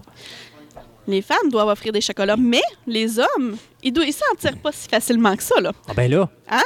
Deux mois plus tard, ils doivent offrir un cadeau de couleur blanche à toutes les femmes qui leur a offert des chocolats. Et ce cadeau doit être d'une valeur équivalente à trois fois celle des chocolats reçus. OK. Pourquoi blanc, je ne sais pas du Puis tout. pourquoi trois fois? C'est ça. Euh, C'est ça. Mais j'ai trouvé cette tradition-là quand même intéressante Oui. parce que c'est vraiment loin de notre tradition à nous ici. Ça se fait-tu encore aujourd'hui? Oui. Oui? Wow! Peut-être pas de Ouais. façon euh, à 100% mais c'est encore une tradition qui existe. Euh, en Corée, en fait, c'est un peu la même chose. Mais il existe aussi une fête des célibataires et elle est fêtée le 14 avril.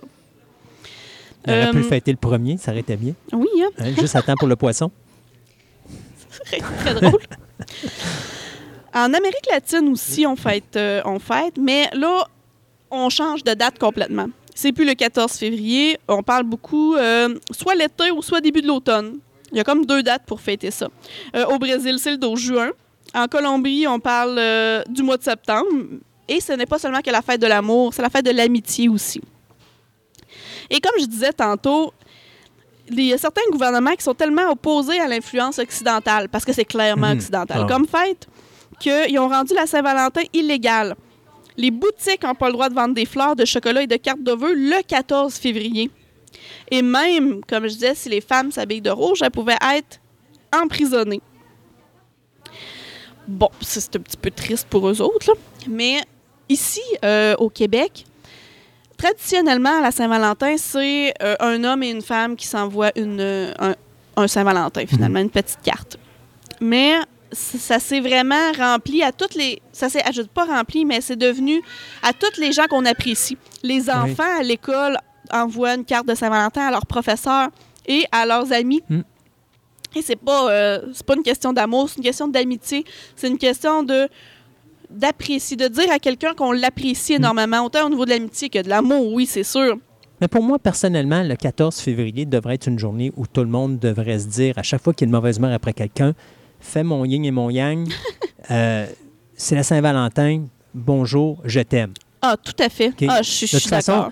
Sincère, là, pour certains, c'est la pire insulte que tu peux pas leur faire parce que euh, eux autres, c'est comme. Mhm. Ils t'aiment pas à face, mais tu vas leur dire je t'aime, c'est comme. bon. Mais n'empêche que, tu sais, ça devrait être ça pareil. Oui. Une journée où là, c'est comme la paix complète avec Oui. tout le monde. Oui. Puis de toute façon, on est tous pareils. Fait que, tu sais, moi, des fois, je vois les gens qui chicanent, puis là, tu te dis, ouais, mais pourquoi vous chicanez? Parce qu'en bout de ligne, c'est juste un malentendu. Vous êtes capable de vous asseoir puis d'en discuter. Euh, on oublie ça à un moment donné. Mhm. Euh, sais, on vit toutes les vies stressantes et tout ça. Le 14 février, c'est la journée où tu peux mettre le pied sur le break. Oui, tout à dire fait. justement, sais-tu quoi, euh, toutes mes contrastes, pas mes contrastes, mais mes problématiques que j'ai avec les autres autour de moi ou les différences que j'ai avec les gens autour de moi, Mhm. c'est peut-être le temps de les prendre, de les mettre dans un sac. Ouais. Juste la journée, là, puis essayer de vivre sans ça pendant 24 heures, puis Ah oui, oui, je suis tout à fait d'accord. Puis oui, c'est l'amour, mais c'est l'amitié. C'est, c'est... euh, Mais je suis d'accord qu'une seule journée dans l'année, c'est pas assez. C'est quelque chose qu'on devrait faire tout le temps.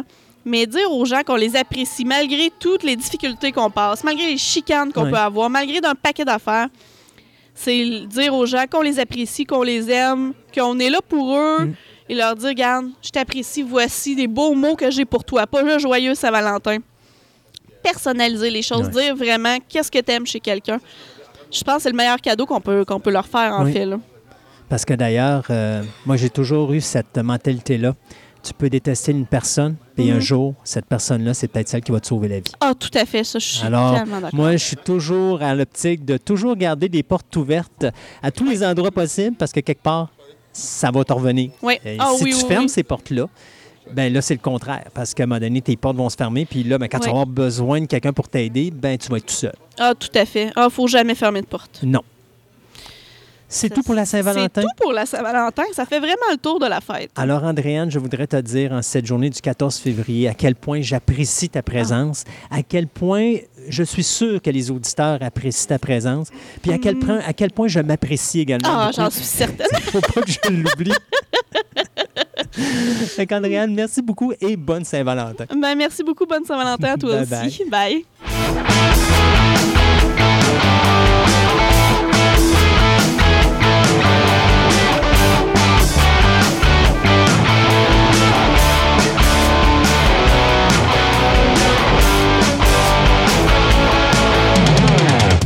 Aujourd'hui, euh, Yann, on fait quelque chose de spécial.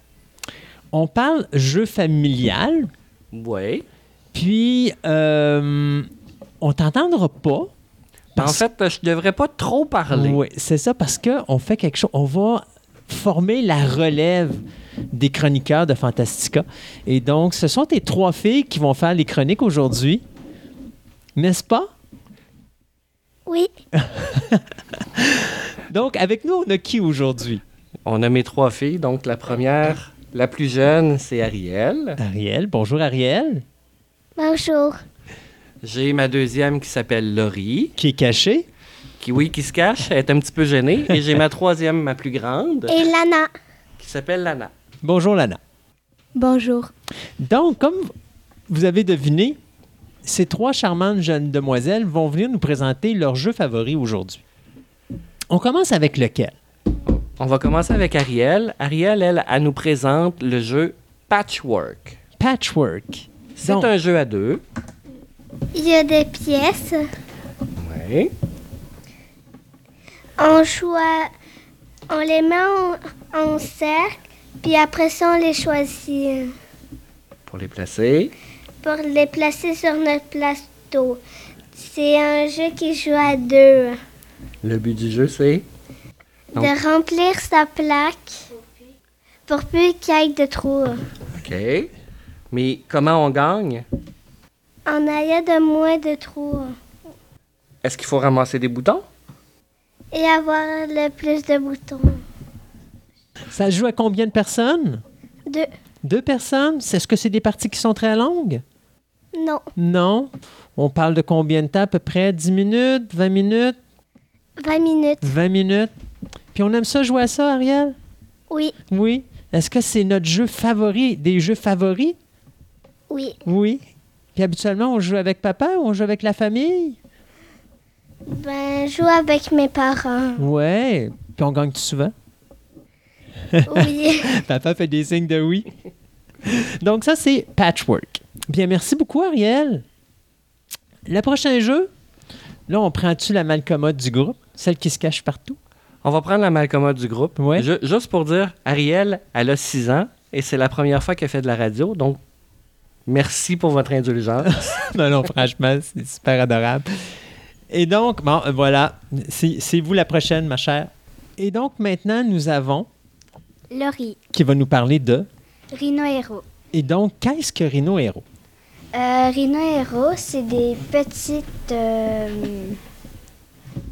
petites. euh, ben, des petits cartons euh, qu'il faut faire une maison la plus haute possible. Puis. Est-ce qu'il y a un rhino qui doit détruire la maison ou il doit juste s'installer à l'intérieur? il doit juste s'installer à l'intérieur quand euh, la carte euh, le dit. OK. Puis il faut pas que ça tombe. Il faut pas que ça tombe. C'est quoi le but du jeu? Le but du jeu, c'est de faire euh, la tour euh, la plus haute. Le perdant, c'est lui qui euh, fait tomber la tour. Et le gagnant, c'est lui qui a le moins de cartes À la fin. à la fin. Donc, c'est-tu quelque chose qui est long à jouer? Hmm, non. Dépend si on est un constructeur professionnel ou pas. Hmm, non. Non? c'est quoi les âges à peu près? De 5 ans à 99. Oh! Fait que j'imagine que la personne de 5 ans a autant de dextérité que celle de 99. Oui. Oui, hein? Et c'est un jeu qu'on aime beaucoup? Oui. Pourquoi qu'on aime ça? Euh, ben, parce que j'aime ça, euh, faire des hauts tours et de voir c'est qui qui va euh, faire tomber la tour. comment. OK. En réalité, c'est plus de voir tomber la tour qui est amusant. Oui. C'est quoi qui est le plus difficile? C'est-tu de monter la tour ou de mettre le dino dedans? Euh, Ben, je dis un dino, mais c'est un rhino en réalité. Les deux. Les deux? On joue avec qui habituellement? Euh, avec toute la famille ou euh, dans des soirées ludiques. OK. Puis, euh, qui qui gagne habituellement? Euh, pas moi. Ah non. ben, merci beaucoup, Laurie. Et la troisième personne qui va être? Je m'appelle Lana, puis je vais euh, vous présenter euh, le, le- mon jeu préféré, euh, Le Petit Prince. Le, Qu'est-ce que le petit prince? ben, le Petit Prince, c'est tu dois lui fabriquer une planète avec des, des cartouches, ben, des cartes. Euh, que tu dois assembler pour euh, lui, lui fabriquer une planète. Avec sa petite fleur ou son arbre? Ben, les deux. Les deux? Il y a même son petit renard. Il y a même son petit renard dedans. Wow! Donc, le but, on construit une planète avec le Mhm. petit prince dessus. Puis c'est quoi? C'est celui qui finit la planète en premier? Euh, non. Eh ben, c'est celui qui fait le, le plus de points avec euh, certaines cartouches qui, euh, qui ont des, des, des points dessus. Ben, genre, euh, on a un, un roi qui demande si tu as une seule rose, tu as 14 points. Si tu as deux roses, tu as 7 points. Puis si tu en as trois, ben, tu en as zéro. Puis ça joue à combien de personnes? Ben, ça joue de 2 à 5 joueurs. Euh, le temps, c'est maximum 25 minutes. Puis, euh, l'âge, c'est 8 ans et plus. Ça se peut-tu qu'il y ait des extensions du Petit Prince? Non. Il n'y a pas d'extension? OK. J'avais cru voir qu'il y avait un autre jeu qui s'appelait comme ça, mais euh, c'est un autre jeu à part. OK. Pourquoi qu'on aime ça, ce jeu-là? Ben, parce que j'aime ça construire ben, des planètes euh, euh, avec ce jeu-là. Fait- ben, c'est ça. On a découvert ça comment? Euh, ben, je, je l'ai gagné à, une à une journée ludique de mon père. On avait, euh, on avait des tirages à, à faire. Fait que là, euh, je suis allée voir le tableau avec mon, mon petit coupon. Puis j'ai vu que le même numéro était inscrit sur le tableau que sur le coupon. Donc, je suis allée en arrière, sur, la scène, en arrière du rideau, aller chercher un jeu. Fait que là, j'hésitais entre le petit prince et un autre jeu. Fait que- puis j'ai choisi le petit prince Et ça a été un bon choix? parce qu'il est, vraiment le fun à jouer. Oui. Euh, on joue avec qui habituellement? La famille. Au complet? Puis on gagne souvent? Ben. pas, moi, pas souvent, mais c'est souvent plus mon père qui gagne. Oui, il paraît que- il paraît qu'il gagne souvent, hein? Vraiment. Ouais. Ben, j'ai aussi joué avec euh, une de mes amies. Je l'ai apportée à sa fête. Donc, on a joué euh, avec sa mère puis ses amis. C'est facile à apprendre comme jeu? Oh, vraiment facile. Ouais, c'est pas difficile. Non, Non. Good. Ben merci beaucoup. De rien. Ça fait plaisir? Et puis, bien sûr, ça nous prend le plus grand enfant de la famille. Je vais faire un récap juste des, euh, des jeux qui ont été parlés pour euh, les bénéfices des auditeurs. Donc, on a Patchwork, qui est un jeu euh, pour deux, euh, qui est, dans le fond, de construire une courte pointe avec des pièces un peu casse-tête, un peu puzzle, un peu euh, Tetris. Donc, il faut remplir notre courte pointe. Et euh, le but du jeu, c'est de ramasser des boutons. On a des, des pièces avec des boutons. Et ces pièces-là vont nous donner des boutons. Quand on construit, on dépense des boutons pour aller chercher des pièces. Donc, c'est celui qui a le plus de boutons à la fin qui gagne. Et là, bien sûr, quand tu parles de boutons, on s'entend, c'est pas des boutons sur le visage, c'est vraiment des boutons sur le. C'est des boutons. Fait que j'ai pas besoin de m'acheter une crème pour la peau. Pas de clérazile. Bon, OK, parfait. Euh, Rhino Hero, c'est un jeu de château. Donc, il faut construire le château le plus haut possible. Si, on, con- si on réussit à se débarrasser de nos cartes dans notre main, on est gagné automatiquement. Mais sinon, ben, comme Laurie expliquait, c'est celui qui fait tomber la tour qui perd. Et celui qui gagne, c'est lui qui a le moins de cartes dans ses mains. Rhino Hero, euh, un jeu à bas. Donc, euh, c'est un jeu qui est disponible maintenant, mais qui n'était pas ici euh, il y a quelques années. Euh, je ne sais pas quel distributeur a décidé de les sortir, mais c'est une maudite bonne idée parce que les jeux pour enfants, il n'y en avait pas beaucoup Mhm. sur les marchés. Maintenant, euh, il est disponible partout. Le Petit Prince, bon, euh, tout le monde a reconnu Le Petit Prince de Saint-Exupéry. Euh, ce jeu-là, c'est Fabrique-moi une planète. Le Petit Prince, comme tu parlais tout à l'heure, il existe d'autres jeux de Petit Prince, mais celui-là, c'est vraiment un jeu unique. Euh, tous les jeux de Petit Prince sont uniques. Celui-là, ben, c'est Fabrique-moi une planète. Donc, il y a quatre éléments de planète à placer. Donc, il y a le cœur, il y a les côtés, et il y a une. euh, dans, dans les cartes, il y a des cartes spéciales, comme Lana disait, qui permet de faire des points. Donc, euh, souvent, c'est soit on compte les étoiles, soit on compte les baobabs, soit on compte les, les, les, animaux qui sont sur la planète. Bref, Il y a une manière de faire des points. On place ces personnages-là, on en a quatre par partie. Donc les parties peuvent être complètement différentes selon le, le- les personnages qu'on va choisir. Parce Ok. que, évidemment, les cartes, on les choisit, on les place en avant et on les choisit pour les placer sur nos planètes. Euh, C'est ça, j'avais vu, euh, parce qu'il y avait ce que je considère être, si je me trompe pas, soit ça c'est la grosse boîte, puis il y avait une petite boîte, ou ça c'est la petite boîte, puis il y avait une plus grosse ça, boîte. c'est la là. petite boîte qui a une plus grosse ça. boîte. Puis, mais est-ce que c'est le même jeu, ou c'est juste pas le même jeu c'est un tout. autre jeu, mais C'est qui porte jeu. le nom du Petit Prince? C'est Mais c'est-tu fait par la même compagnie, puis c'est dans la même continuité, ou c'est totalement quelque chose de différent? C'est totalement quelque chose de différent. Par contre, pour la compagnie, j'ai aucune idée. L'auteur non plus, j'ai aucune idée. Le- le- dans le fond, Le Petit Prince, c'est c'est une marque. C'est on s'entend que Oui. tout le monde connaît. Fait qu'ils peuvent avoir euh, plusieurs personnes qui vont euh, exploiter le thème d'une manière différente. Euh, L'autre jeu du Petit Prince, je l'ai vu, mais j'ai pas, j'ai j'ai pas accroché, j'ai pas été voir c'est quoi. Tu me l'amènes là. Je pourrais peut-être en parler dans une autre chronique, mais pour l'instant, je peux pas te Mais excuse-moi, c'est parce que j'étais certain que c'était quelque chose qui était associé à, parce que moi, dans, le magasin, j'ai toujours vu un à côté de l'autre. Fait que pour moi, c'était comme genre, c'est un jeu de base, l'autre c'est une extension ou c'est un comme un autre volet de, mais euh, Non, c'est deux jeux différents. différent. On avait-tu d'autres choses à rajouter sur les, euh, sur les jeux familiaux?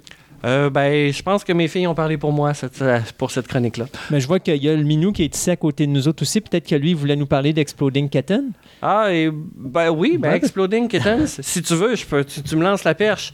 Euh, je peux t'en parler. C'est un Kickstarter qui a, qui a gagné le plus gros euh, montant à vie sur, sur Kickstarter, qui est un jeu, qui est un, un site de sociofinancement, comme Mhm. j'avais déjà expliqué.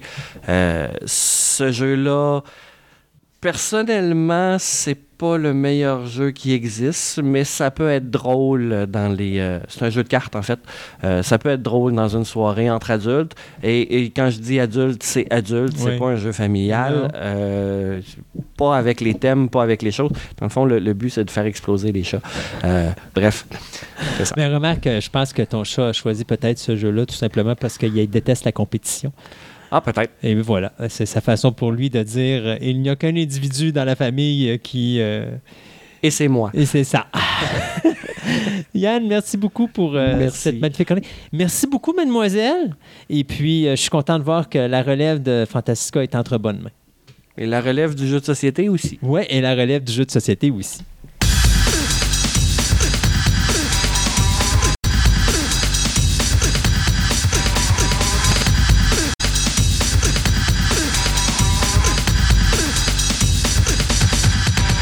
Segment de nouvelles vous est présenté par TPM OB et Collection. Vous êtes à la recherche de cartes de sport, de timbres, de monnaies, de cartes Magic, de figurines, de comic books, voire même des cartes Pokémon.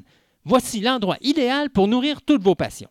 TPM OB et Collection, maintenant réunis à un seul endroit à Québec, soit au centre commercial de Fleur de Lys, 550 boulevard Wilfrid Hamel, Québec, ou allez visiter leur site web à boutique-tpm.com.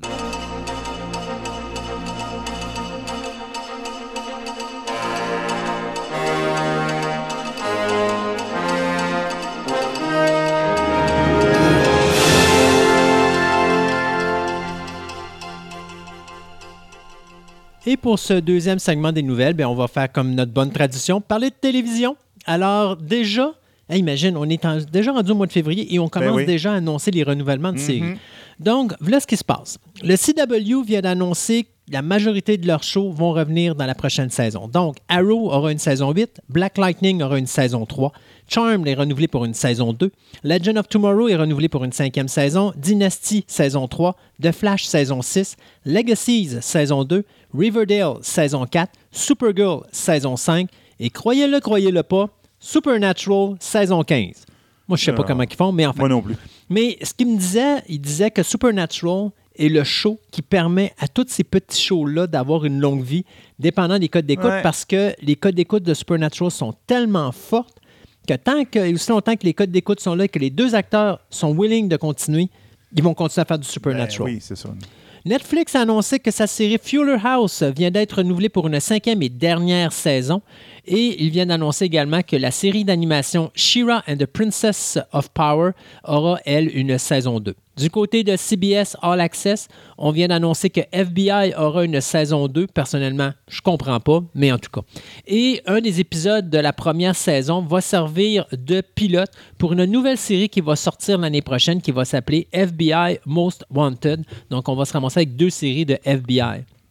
De plus, euh, les séries euh, Magnum PI aura, et ainsi que The Neighborhood pardon, auront chacun une deuxième saison.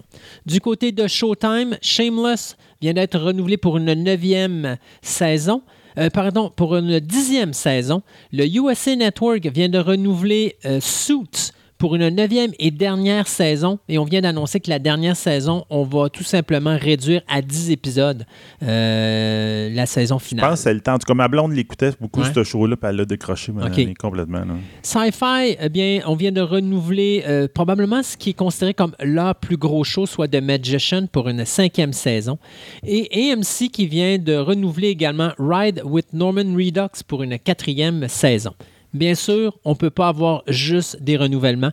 Et malheureusement, mon cœur est en peine car ma série fétiche Stand Against Evil vient de se faire Flushy. flushé après trois saisons par le poste de euh, YFC. Donc, euh, pas de Stand Against Evil de saison 4 et de ce fabuleux musical qu'on nous avait promis pour la saison 4.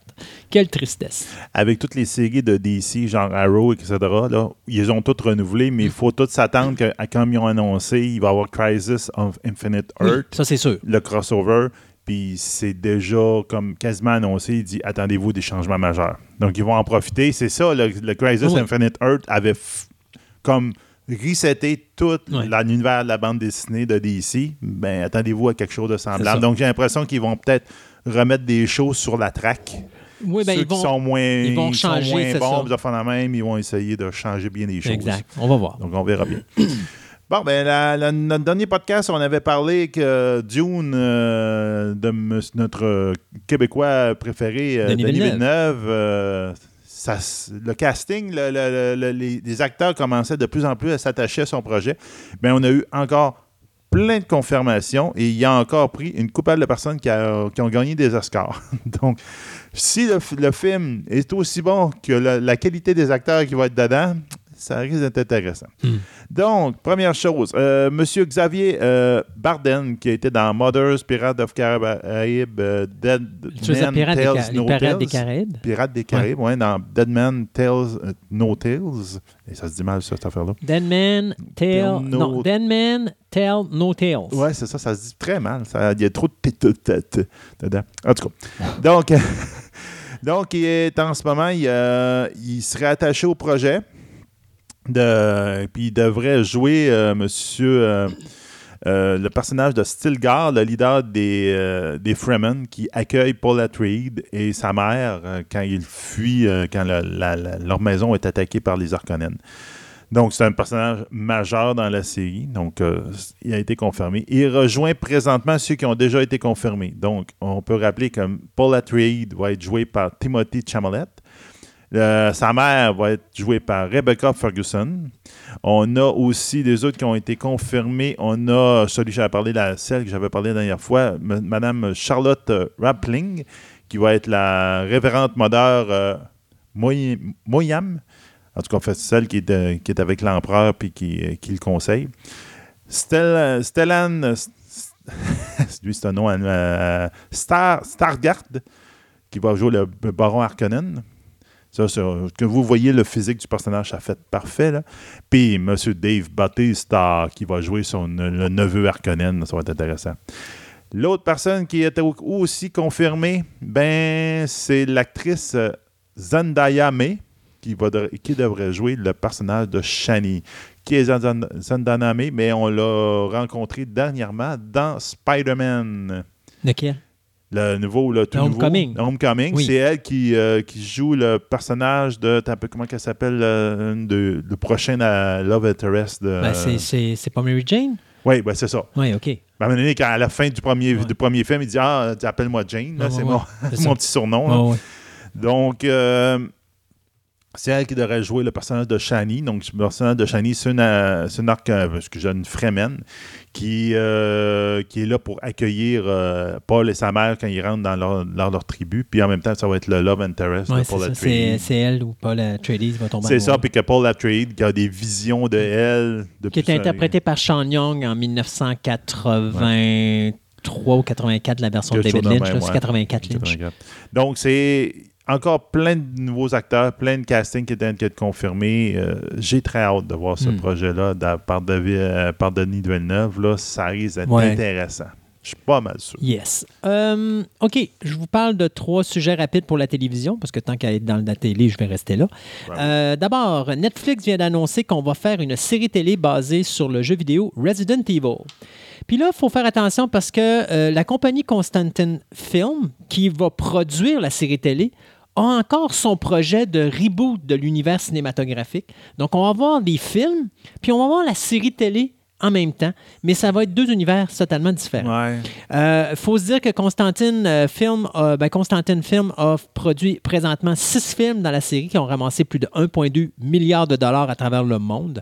Euh, là, ce qu'on sait présentement, c'est que au niveau du cinéma, c'est euh, Joanne Roberts qui va être la réalisatrice du nouveau film.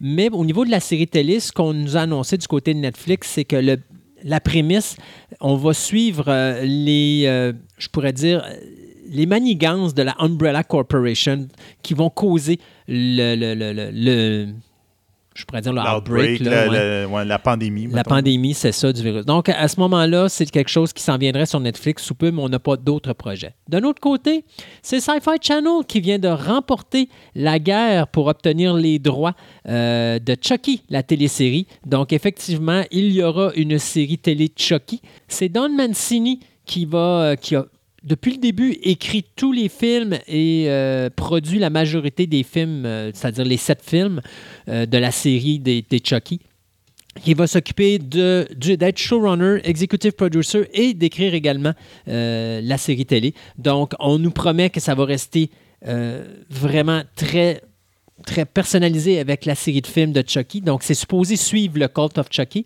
mais ça nous permet également de parler de Charles Lee Ray et de développer le personnage que la télévision peut se permettre de faire. Donc, Sci-Fi Channel qui euh, vient de faire ça.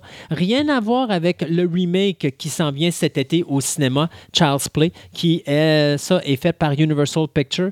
Euh, ben, pas par Universal, pardon, par MGM. Et MGM qui a les droits pour le titre Child's Play. Et donc, ils vont faire leur version de Chucky, mais ce ne sera pas Chucky, ça va s'appeler Body, je pense. Et donc, Ouais, euh, c'est ça, c'est Puis, au lieu d'être euh, un homme qui va prendre possession de la poupée, ben, c'est de l'intelligence artificielle qui va mal tourner, tout simplement. Et pour finir, euh, je ne sais pas si ça va dans la catégorie film ou dans la catégorie cinéma, parce que c'est pas encore déclaré, mais il y a quelques années, il y a une actrice pour laquelle je suis tombé en amour au niveau de sa réalisation. Son nom, c'est Jennifer Kent et son film s'appelait The Babadook. Et The Babadook, si je ne me trompe pas, bon. c'était en 2015 ou en 2016. Quoi, hein, quelque chose de même. Mais c'était mon film de l'année. Et j'avais vu ça, je pense, en novembre. Là, Mon année finissait, puis j'avais pas eu rien de bon. Et je me suis tapé ça pendant les fêtes de Noël. Et je suis tombé en amour avec ce film-là parce que je trouvais que la mise en scène était extraordinaire. Ouais, fais un petit budget en guillemets. Ouais, vraiment, ouais, ouais. vraiment, C'était son premier film parce que la-. Jennifer Kent, à l'origine, est une actrice euh, et euh, elle a décidé de laisser tomber son rôle d'actrice parce qu'à un moment donné, elle était comme confrontée au métier de réalisateur, puis elle a aimé ça, puis elle a décidé de demander à un, de ses amis réalisateurs d'être sur le plateau de tournage, puis elle a appris sur le plancher à devenir une réalisatrice, elle a pris des cours, puis elle a fait De Babadou, qui était son premier film. Cette année sort euh, au Festival de Toronto son deuxième film, qui est The Nightingale, euh, qui d'ailleurs, euh, présentement, cause beaucoup de, controverses parce que la violence est assez crue dans le film. Euh, donc, j'ai vraiment hâte de le voir, mais il paraît que le film est excellent. Bien, la réalisatrice vient d'annoncer qu'elle va faire équipe avec Guillermo del Toro pour produire un projet dont elle ne veut pas le déclarer parce qu'elle dit pour le moment c'est top secret, mais c'est quelque chose que vous allez vraiment adorer. Donc, on ne sait pas si c'est au cinéma ou à la télévision. On sait que Del Toro a signé des contrats avec Netflix pour réaliser de quoi. D'ailleurs, il travaille présentement sur son film d'animation euh, en animation euh, voyons, euh, stop motion Ouais. euh, sur Pinocchio. mais on sait qu'il a signé pour plusieurs autres projets, donc peut-être que ça fait partie de ces projets-là. Mais une chose est sûre, on va voir Jennifer Kent en association avec Guillermo del Toro sous peu. Peut-être qu'elle va tomber dans l'univers de Cthulhu. Ça, parce que Del oui. Toro, ça a été toujours Oui. son rêve, entre autres, de faire Oui. euh, euh, Et Dieu sait- Mountain of Madness. Et Dieu il a sait été que déçu je- qu'il n'a pas été capable de le faire. Là. Ouais, et Dieu, Dieu sait que je triperais si ça serait le cas. Ah, ça serait vraiment bien. Parce que je trouve que ça serait la, la femme pour le faire. Eh, C'est ça, Surtout elle a que- son style, Oui. puis appuyé par Del Toro. Ah, ce que ça pourrait Et d'ailleurs, c'est, elle, elle a porté beaucoup d'accusations sur le, le- le fait qu'il y a un, pas beaucoup de femmes qui font des films d'horreur. Puis que deux, le film d'horreur n'est pas un milieu qui doit être réservé aux hommes parce qu'il y a des femmes qui peuvent faire autant de films d'horreur que Ben les oui. hommes. Et pire que ça, et ça, je le savais depuis un bout de temps, les, les ratios hommes-femmes au cinéma de films d'horreur, quand il y a des gens qui vont au cinéma, présentement, c'est 55% de femmes et 45% d'hommes. Oui. Alors, Parce que, étran- ben, pas étrangement, mais je te dirais que tu sais, ben, ça a tout le temps été ça. Les, les femmes aiment ça se faire peur. ouais. Mais quand ceux, même, qui, ceux qui sont amateurs de films d'horreur aiment ça, avoir peur. La, la, Donc, la, c'est- la norme veut que tu dis toujours, ouais, mais les femmes n'aiment pas les films d'horreur parce que justement. Puis non, au contraire, les femmes sont plus dans les salles de cinéma pour écouter des films d'horreur que Je les te gars. dirais qu'ils sont différents des films d'horreur. Peut-être, je te dirais, il faudrait voir les stats puis tout, Ouais. mais j'ai l'impression que des films de slasher, c'est avec plein de sang, de fondaments, probablement que c'est plus les gars. C'est encore drôle. C'est encore drôle parce peut- que. Mais moi, j'aurais tendance à dire ça. Quand Alors que les ouais. films qui font peur, qui sont intelligents Ouais. un petit peu, là, vous avez main, comme euh, non, je pense que c'est Mother, on vient d'en parler, c'est à celui avec le- les deux enfants dans le fond du bois là, qui sont retrouvés. Là, Ah mon Dieu, moi je me rappelle plus du titre du film, mais je sais de Mais c'est. Mother quelque chose, là, Ouais. ou euh, dans la même, ou Ouais. peut-être juste Mother, là, ou encore Babadook. Là.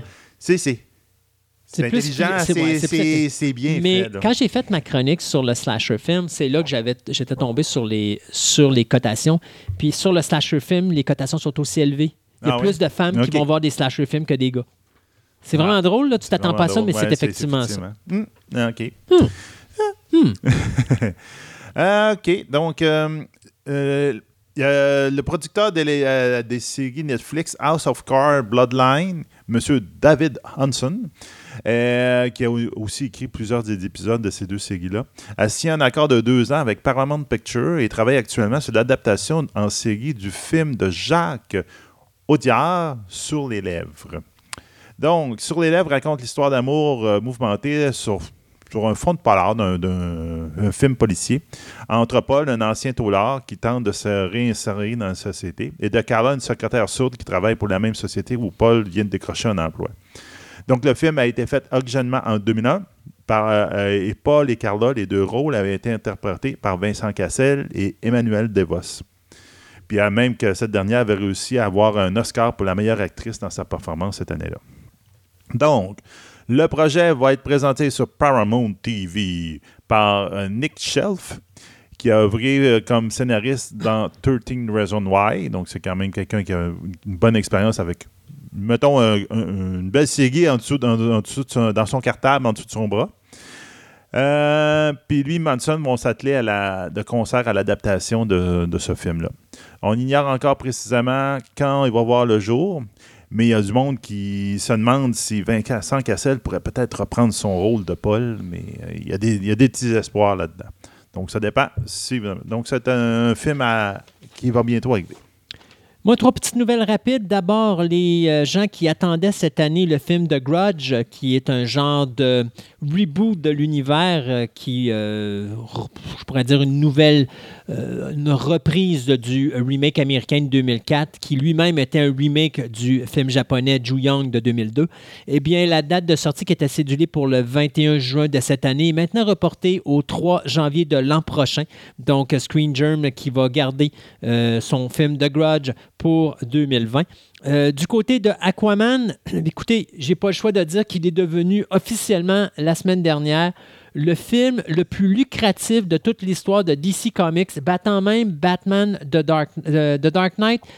Euh, oui, ben c'est ça, c'était The Dark Knight. Ouais, The Dark Knight, c'est lui qui avait été. C'était qui était le plus. euh, c'est celui avec le Joker. Donc, euh, le film a ramassé 1 milliard et euh, 90 millions de dollars au box-office mondial. Au niveau du box-office nord-américain, il est rendu à 317 millions. Euh, j'ai rien à dire contre le film de James Wan. Je fais juste pas comprendre pourquoi Aquaman pogne plus que le film de Christophe Nolan de Dark Knight. Mais enfin. C'est le plus pas le grand même film. genre. Non, mais pas grave. tu sais, Même Wonder Woman. euh, Regarde, je, là, je viens de trouver ma, euh, ce que je vais te dire après. là? Bon, OK. J'ai vu des films. Ah, t'as vu des films? Bon. Je suis bien content que tu aies vu des films, ça me fait plaisir.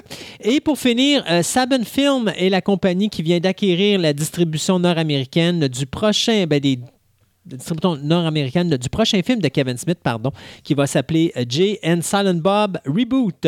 Donc, euh, l'idée, ben, c'est on veut se payer la marboulette des reboots, des sequels, etc., euh, même si le film lui-même en est un. Donc, c'est Jason Mewes et Kevin Smith qui vont reprendre le rôle de Jay et Silent Bob. Et bien sûr, ben, c'est la paire qui va se rendre à Hollywood dans l'intention d'empêcher un remake et un reboot de leur vieux film qu'ils avaient fait. Je me rappelle plus dans quelle année.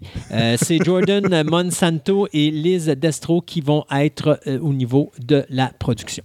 Ça, ça ressemble à la pause dans Spaceball où il regardait la cassette du film. Ouais. Cas. Puis ils essaient de se retrouver. Donc, Ouais, tu sais que tu avais, vu des films. Je Ben, en fin de compte, ben. Ah, non, pas gentil. Non, mais regarde, j'ai j'ai écouté Aquaman, première chose. Euh, j'ai trouvé ça bien. Franchement, là, euh, je te dirais même mieux ficelé que Wonder Woman. OK. Sais, Wonder Woman, comme je te disais, moi, j'avais préféré quasiment Captain America parce que je trouvais qu'il y a des personnages secondaires qui. Ce qui est là, t'es- Tu les enlevais, là, puis à Wonder Woman, puis ça servait. Puis j'espère que là, j'espère que tu es conscient que là, tu viens pas de monter dans mon estime. Non, si je sais, c'est pas. America meilleur que Wonder Non, Woman. parce là. que je trouvais l'utilisation des personnages beaucoup mieux dans euh, Captain, Captain America, America. que dans des personnages secondaires. Parce Ok. que là, à part elle puis le, le principal protagoniste, son, son, son intérêt amoureux, Mhm. là, tous les autres personnages de la Première Guerre mondiale, du gars, t'es flush, là. Puis à part l'Indien, là, qui s'est distingué un petit peu, là, mais à part de ça, c'était pas terrible. En tout cas, donc. Aquaman, j'ai trouvé ça bien. Ils ont fait quelque chose de très. Même que je, je n'aurais pris plus long. OK. Parce qu'il y a des petits bouts, ils, vont un petit peu vite dans- du point A au point Z, mais ils ont fait quand même quelque chose d'intéressant, puis une belle histoire. Puis la seule chose ce que je trouve dommage, mais ça, c'est visuel. Ça, c'est c'est notre, notre génération. Il y a beaucoup trop de blue screen. Ouais, ben là. C'est sûr, c'est dans l'eau. Moi, j'ai vu la mais- bande-annonce, puis j'avais l'impression que c'était Star Wars sous l'eau, là. Ouais, ou encore, moi, j'aurais tendance à dire Avatar dans- de nuit, là, mais sous l'eau. là. C'est comme parce que tout est bleu- gl- glow in the dark, là, phénomène. Mais bon, c'est quand même euh, intéressant, ça phénomène. Donc, j'ai trouvé ça bien. En même temps, j'ai gardé le deuxième box-office de, de- de gros nom de, de, le- de Noël. Ben, j'ai regardé Bumblebee. Bumblebee! Bumblebee. Mais pas, non, non, non, non, non. Parce que, il y a, comme Non, on non, disait, non, il y avait trois non, non. noms. Il y a Mary Poppins. Il y a Mary Poppins. On va s'entendre. Bumblebee est dans le fond de la cage. Oui. Mary Poppins est le numéro 2. Oui, oui, numéro 2. Non, non, gros. ben, On s'entend, les trois gros noms, c'était Aquaman, Ouais. Bumblebee puis Mary Poppins. Mary Poppins, je n'ai pas allé voir encore. Euh, j'ai regardé Bumblebee. Euh, j'ai trouvé ça bien. T'es-tu en train de faire de la critique de film pendant le segment des nouvelles? Ben oui. Non, mais t'aurais dû me parler de ça, on aurait mis ça au début du show. Ben non, quand on le fait là, là parce que là, on parlait d'Aquaman, pourquoi pas? OK. Donc, j'ai trouvé ça bien. Ouais. C'est étonnamment comment c'est bien. C'est. Ils ont. Ben, regarde, il faut le prendre comme ça. C'est un reboot.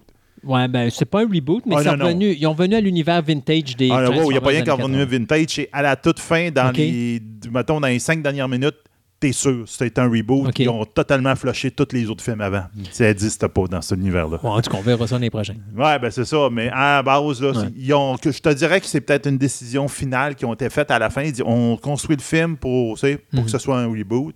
Mais à la toute fin, ils ont fait Nashnout, c'est un reboot. Puis euh, ils, ils ont mis ça très clair. Puis. Puis effectivement, c'est vintage, ça plaît aux membres. Ouais. Puis oui, il y a encore des petites passes un petit peu. Encore l'humour de style Michael Bay, là, qui ont voulu essayer de garder, mais ils n'ont pas mis trop. OK. Donc c'est pas ridicule. Donc c'est quand même bien. Mais là, maintenant que tu nous as assommés avec ça pendant les nouvelles, as-tu des nouvelles à nous dire? C'était des nouvelles, ça, pareil. C'est des nouvelles, c'est des choses bien. OK, donc c'est bon. Donc, euh, je vais regarder. Je voulais te parler de Bird Box. Bon, mais donc regarde. Bird Box. Non, non, mais je veux pas que tu me fasses des critiques là de Bird, Bird Box, Box. c'était bien. Ah. C'était vraiment bien, allez l'écouter. Euh, donc, allez voir Netflix. Euh, you- donc, euh, Lisa Joy. Lisa Joy, c'est une réalisatrice qui est, entre autres, on la, on la connaît en arrière de la caméra dans la série Westworld. Oui. Entre autres, elle a fait l'excellent épisode de Riddle of the Sphinx. Puis, justement, elle est en train de, de, de participer à la troisième saison de, de Westworld. Donc, euh, c'est elle qui va se mettre en arrière de la caméra pour faire un, très, un plus gros projet. Elle va se mettre en arrière du, du film de science-fiction Réminiscence. Hmm. Donc, Réminiscence, euh, qui devrait, normalement, si tout va bien avec leur plan, avoir comme acteur principal Hugh Jackman. OK. Donc, ça va être intéressant. Donc, Corinne, euh, selon toutes les rumeurs, ben, Jackman ainsi que sa co-star Rebecca Ferguson du, du Greater Showman, donc Mhm. les deux devraient être les deux acteurs principaux dans Réminiscence.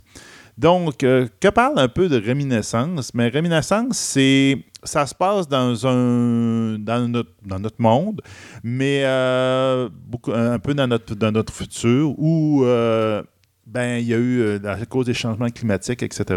Mais Miami est devenu quasiment à moitié sous l'eau. Donc, euh, ça devient comme un peu une Venise, Ouais. je te dirais, en partie, où il y a des îles. Donc, le- les riches ont- ont- sont allés dans les terres pour pouvoir garder les terres arabes, de même, puis plus le- les- toutes les zones inondées, comme on peut Ouais. imaginer des ruines inondées, même, ben, ça tombe un peu plus euh, pour les personnes qui n'ont pas d'argent. Donc, euh, c'est tout cet univers-là qui devrait être. euh, qui est la base de ce film-là. Donc, on va bien voir. Je trouve le- les personnes attachées au projet intéressantes. Je trouve que ça pourrait être euh, extrêmement intéressant. Je pense que c'est, si je me rappelle bien, je n'ai pas exactement, mais c'est basé, je pense, sur un roman. Donc, euh, ça, ça pourrait être quelque chose là, Hmm. qu'on va voir prochainement, peut-être.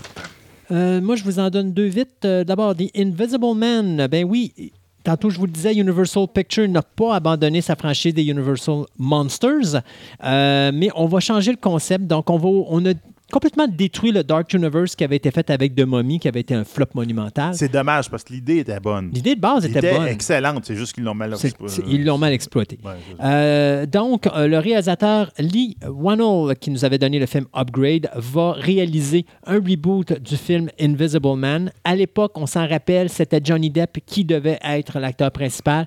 Johnny Depp ne fait plus partie de la distribution, mais va rester quand même un euh, coproducteur de cette nouvelle édition du roman de H.G. Wells, euh, qui avait été adapté pour la première fois en 1933 par James Wells. Euh, donc, d'ailleurs, si vous avez jamais vu le Invisible Man de James Wells de 1933, c'est à voir absolument. Donc, euh, on a une carte blanche à Wannell. On ne lui donne pas de de, de, de, de- de problématiques au niveau scénarisation, conceptuelle et même budget. Donc, supposément qu'il y, a- il y a carte blanche partout, donc restera à Ouais, voir où est-ce qu'on s'en va avec ça.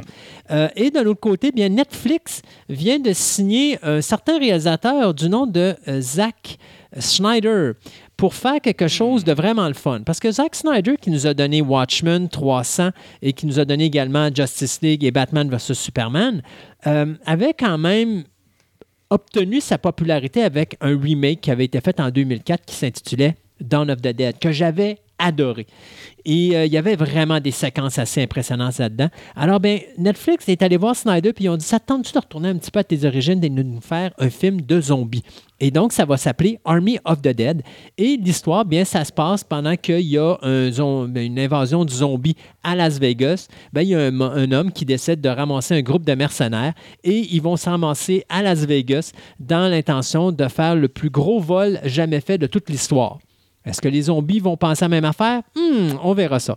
Snyder va réaliser et produire le film avec son épouse Deborah Snyder et également euh, Wesley Collar. Donc, euh, restera à voir euh, quand est-ce que le film va commencer, mais on dit que le tournage devrait débuter cet été et on parle d'un budget d'environ 90 millions de dollars. Ça va être le premier film sur lequel va travailler Zack Snyder depuis Justice League et surtout depuis la mort de sa fille qui lui avait forcé à quitter la production du film Justice League à l'époque. Bon, ben regarde, on parle de zombies. On va continuer les zombies. On a eu des nouvelles de Zombieland. Hmm. Donc, première chose, euh, l'actrice euh, Osario Danson, euh, qui est mieux connue pour le nom de Claire Temple dans les- toutes les Marvel Netflix, là, qui, elle vient d'être attachée au projet, de prochain projet de Zombieland, donc le prochain film. On ne sait pas vraiment encore quel personnage qu'elle va jouer dans ce film-là, mais elle rejoint toutes les castes de nos anciens personnages qui sont là. Woody euh, Jess Eisenberg, euh, Emma Stone, puis Abigail euh, Breslin.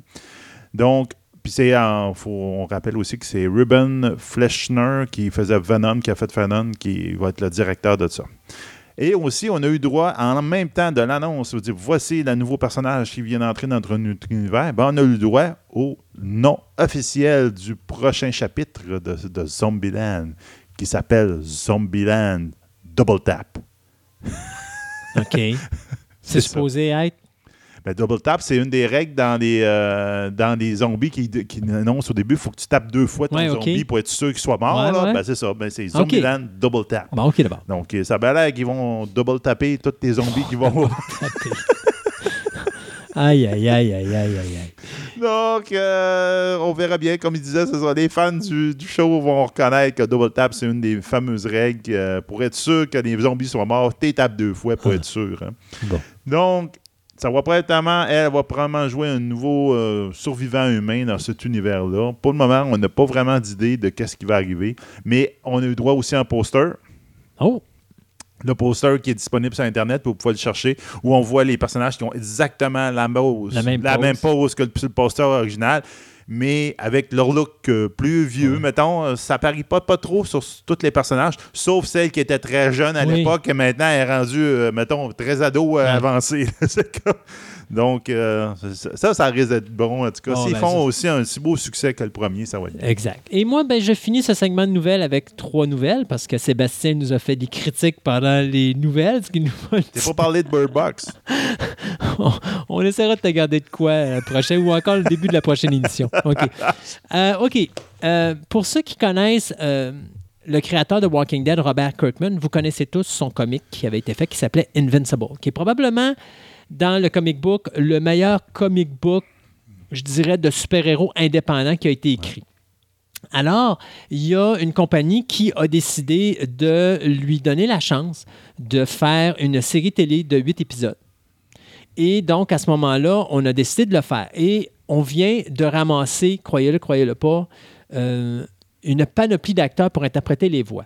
Stephen Young, J.K. Simons, Mark Hamill, Seth Rogen, Sandra Oh, Zazie Beat, Walton Gokins, Gillian Jacobs, Andrew Reynolds, Jason Mazzucas, May Whitman et Chris Diamantopoulos. Donc, il y a beaucoup, beaucoup, beaucoup de gros noms là-dedans. Bien sûr, nous, tout de suite, on va reconnaître Steven, Steven, Steven Young, si vous ne vous rappelez Mark pas de lui. Hamill. C'est, ouais, mais Steven Young, c'est lui qui faisait Glenn dans Walking Dead. Oui. Euh, Mark Hamill, Seth Rogen, donc ça, c'est du gros calibre. Ben oui. Euh, c'est Simon Rachiopa qui euh, s'occupe de la série animée Teen Titans, qui va être le showrunner de cette série-là.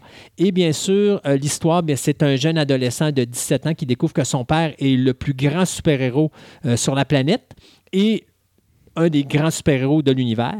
Sauf qu'il va se rendre compte que pendant que ses pouvoirs se développent, parce que lui, dans sa crise de puberté, donc ses pouvoirs se développent à ce moment-là, il va découvrir que ben, la legacy de son père, euh, c'est peut-être pas aussi héroïque pas- que ça a c'est pas l'air. aussi blanc que ça. C'est ça, exactement. Euh, Stephen King nous a annoncé que euh, CBS All Access allait sortir une nouvelle adaptation de son roman The Stand. Alors déjà, je trouvais que le 6 heures était pénible. Ben là, on va faire une mini-série de 10 heures. God, ça n'a pas de sens, en tout cas. C'est... Euh, regarde, il fait de l'argent en ce moment, Stephen King. Ben oui, là, il y a regarde, un tout- film qui a marché, puis là, tout le monde veut Stephen Ouais, King. ouais, c'est ça, là. Euh, c'est Josh Boone qui va nous donner The New Mutants et The Fault is in Our Stars qui euh, va s'occuper de la réalisation.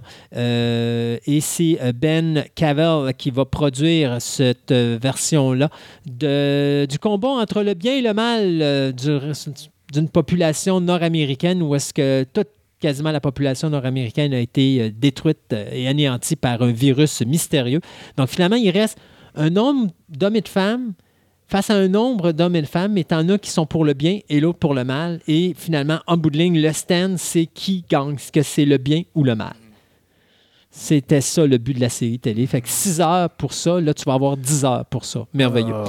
Et pour finir, Warner Brothers nous amène deux projets. D'abord, il y a Warner Brothers Animation qui travaille sur un film live action animation, donc un hybride entre des acteurs et de l'animation, qui va toucher bien sûr à la ligne de figurines Funko Pop. Et oui, il y en a partout. Vous savez, ces petites figurines avec des grosses têtes, des petits corps, et ça Oh, coûte 14,99. Mais c'est ça. Alors là, on va avoir un film là-dedans et on nous amène bien sûr plein de personnages. On nous promet Wonder Woman, les Care Bears, les Hellboy, les Deadpool, les Hello Kitty, Harley Quinn, Darth Vader et compagnie. Sans oublier My Little Pony. Parce que c'est des caricatures, tu ne payes pas de droit là-dessus. Alors, tu payes juste pour le nom et tout ça. Ce projet-là va s'associer à d'autres projets d'animation que Warner Brothers travaille présentement, donc Coyote versus Acne. Ça, c'est bien sûr le Coyote contre Roadrunner. Euh, le Jetson, Ice Dragon, Toto et un nouveau Lego film qui s'en vient de DC Comics, qui est Lego numéro 2. Ouais, c'est ça. Dessus euh, aussi, euh, Mattel vient de s'associer avec Warner Brothers. Tantôt, on parlait de Mattel. Bien, Mattel vient de s'associer, ou plutôt, pas tantôt, mais on va parler de Mattel. Euh, Mattel vient de s'associer aussi avec Warner Brothers pour faire un film sur leur série de diecast Hot Wheels. Donc, euh, les Hot Wheels qui ont commencé, leur ligne a commencé en 1968, bien, ils ont vendu plus de 6 milliards de véhicules pendant 50 ans. Et donc, on a décidé que ça fait longtemps qu'on veut faire un film là-dessus. On avait déjà commencé avec euh, MCG, celui qui nous avait donné Charlie's Angel en 2003. Il devait faire de quoi ça a floppé. Justin, euh, Justin Lin, qui nous avait donné un des derniers Fast and Furious en 2016, devait s'occuper de faire ça avec Universal. Ça l'a floppé. Mais là, Warner Brothers vient de racheter les droits et euh, on va euh, décider de faire de quoi là-dessus. Ça va être le deuxième projet en association avec Mattel, puisqu'on sait que là, il y a un, présentement un film Barbie qui est présentement en production avec l'actrice Robbie, celle qui fait Harley Quinn, qui va également non seulement jouer le rôle de Barbie, mais va être également la productrice. Donc, Warner Brothers euh, s'associe avec des belles franchises. Ça risque de donner de quoi de vachement intéressant. On s'arrête pour euh, continuer nos chroniques pour cette émission spéciale de Saint-Valentin. Et après, on s'en va à notre chronique ciné-nostalgie, ou est-ce que là, on va faire une ciné-nostalgie Saint-Valentin sur ce que je considère être probablement le plus beau couple sur le grand écran? Oui, totalement.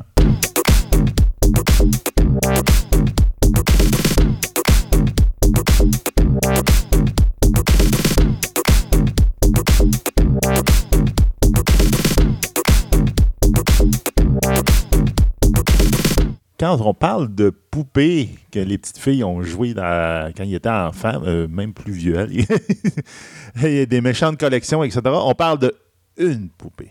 On parle peut-être pas, pas du bébé Bouchou, on parle de Barbie. Barbie, Donc, on va parler de Barbie. Ben, on va parler en réalité, parce que c'est la mission de Saint-Valentin, donc il faut qu'on reste dans l'univers Ben Saint-Valentin. oui. On va parler Mattel, on va parler Barbie, on va parler Ken et on va parler relation Barbie et Ken.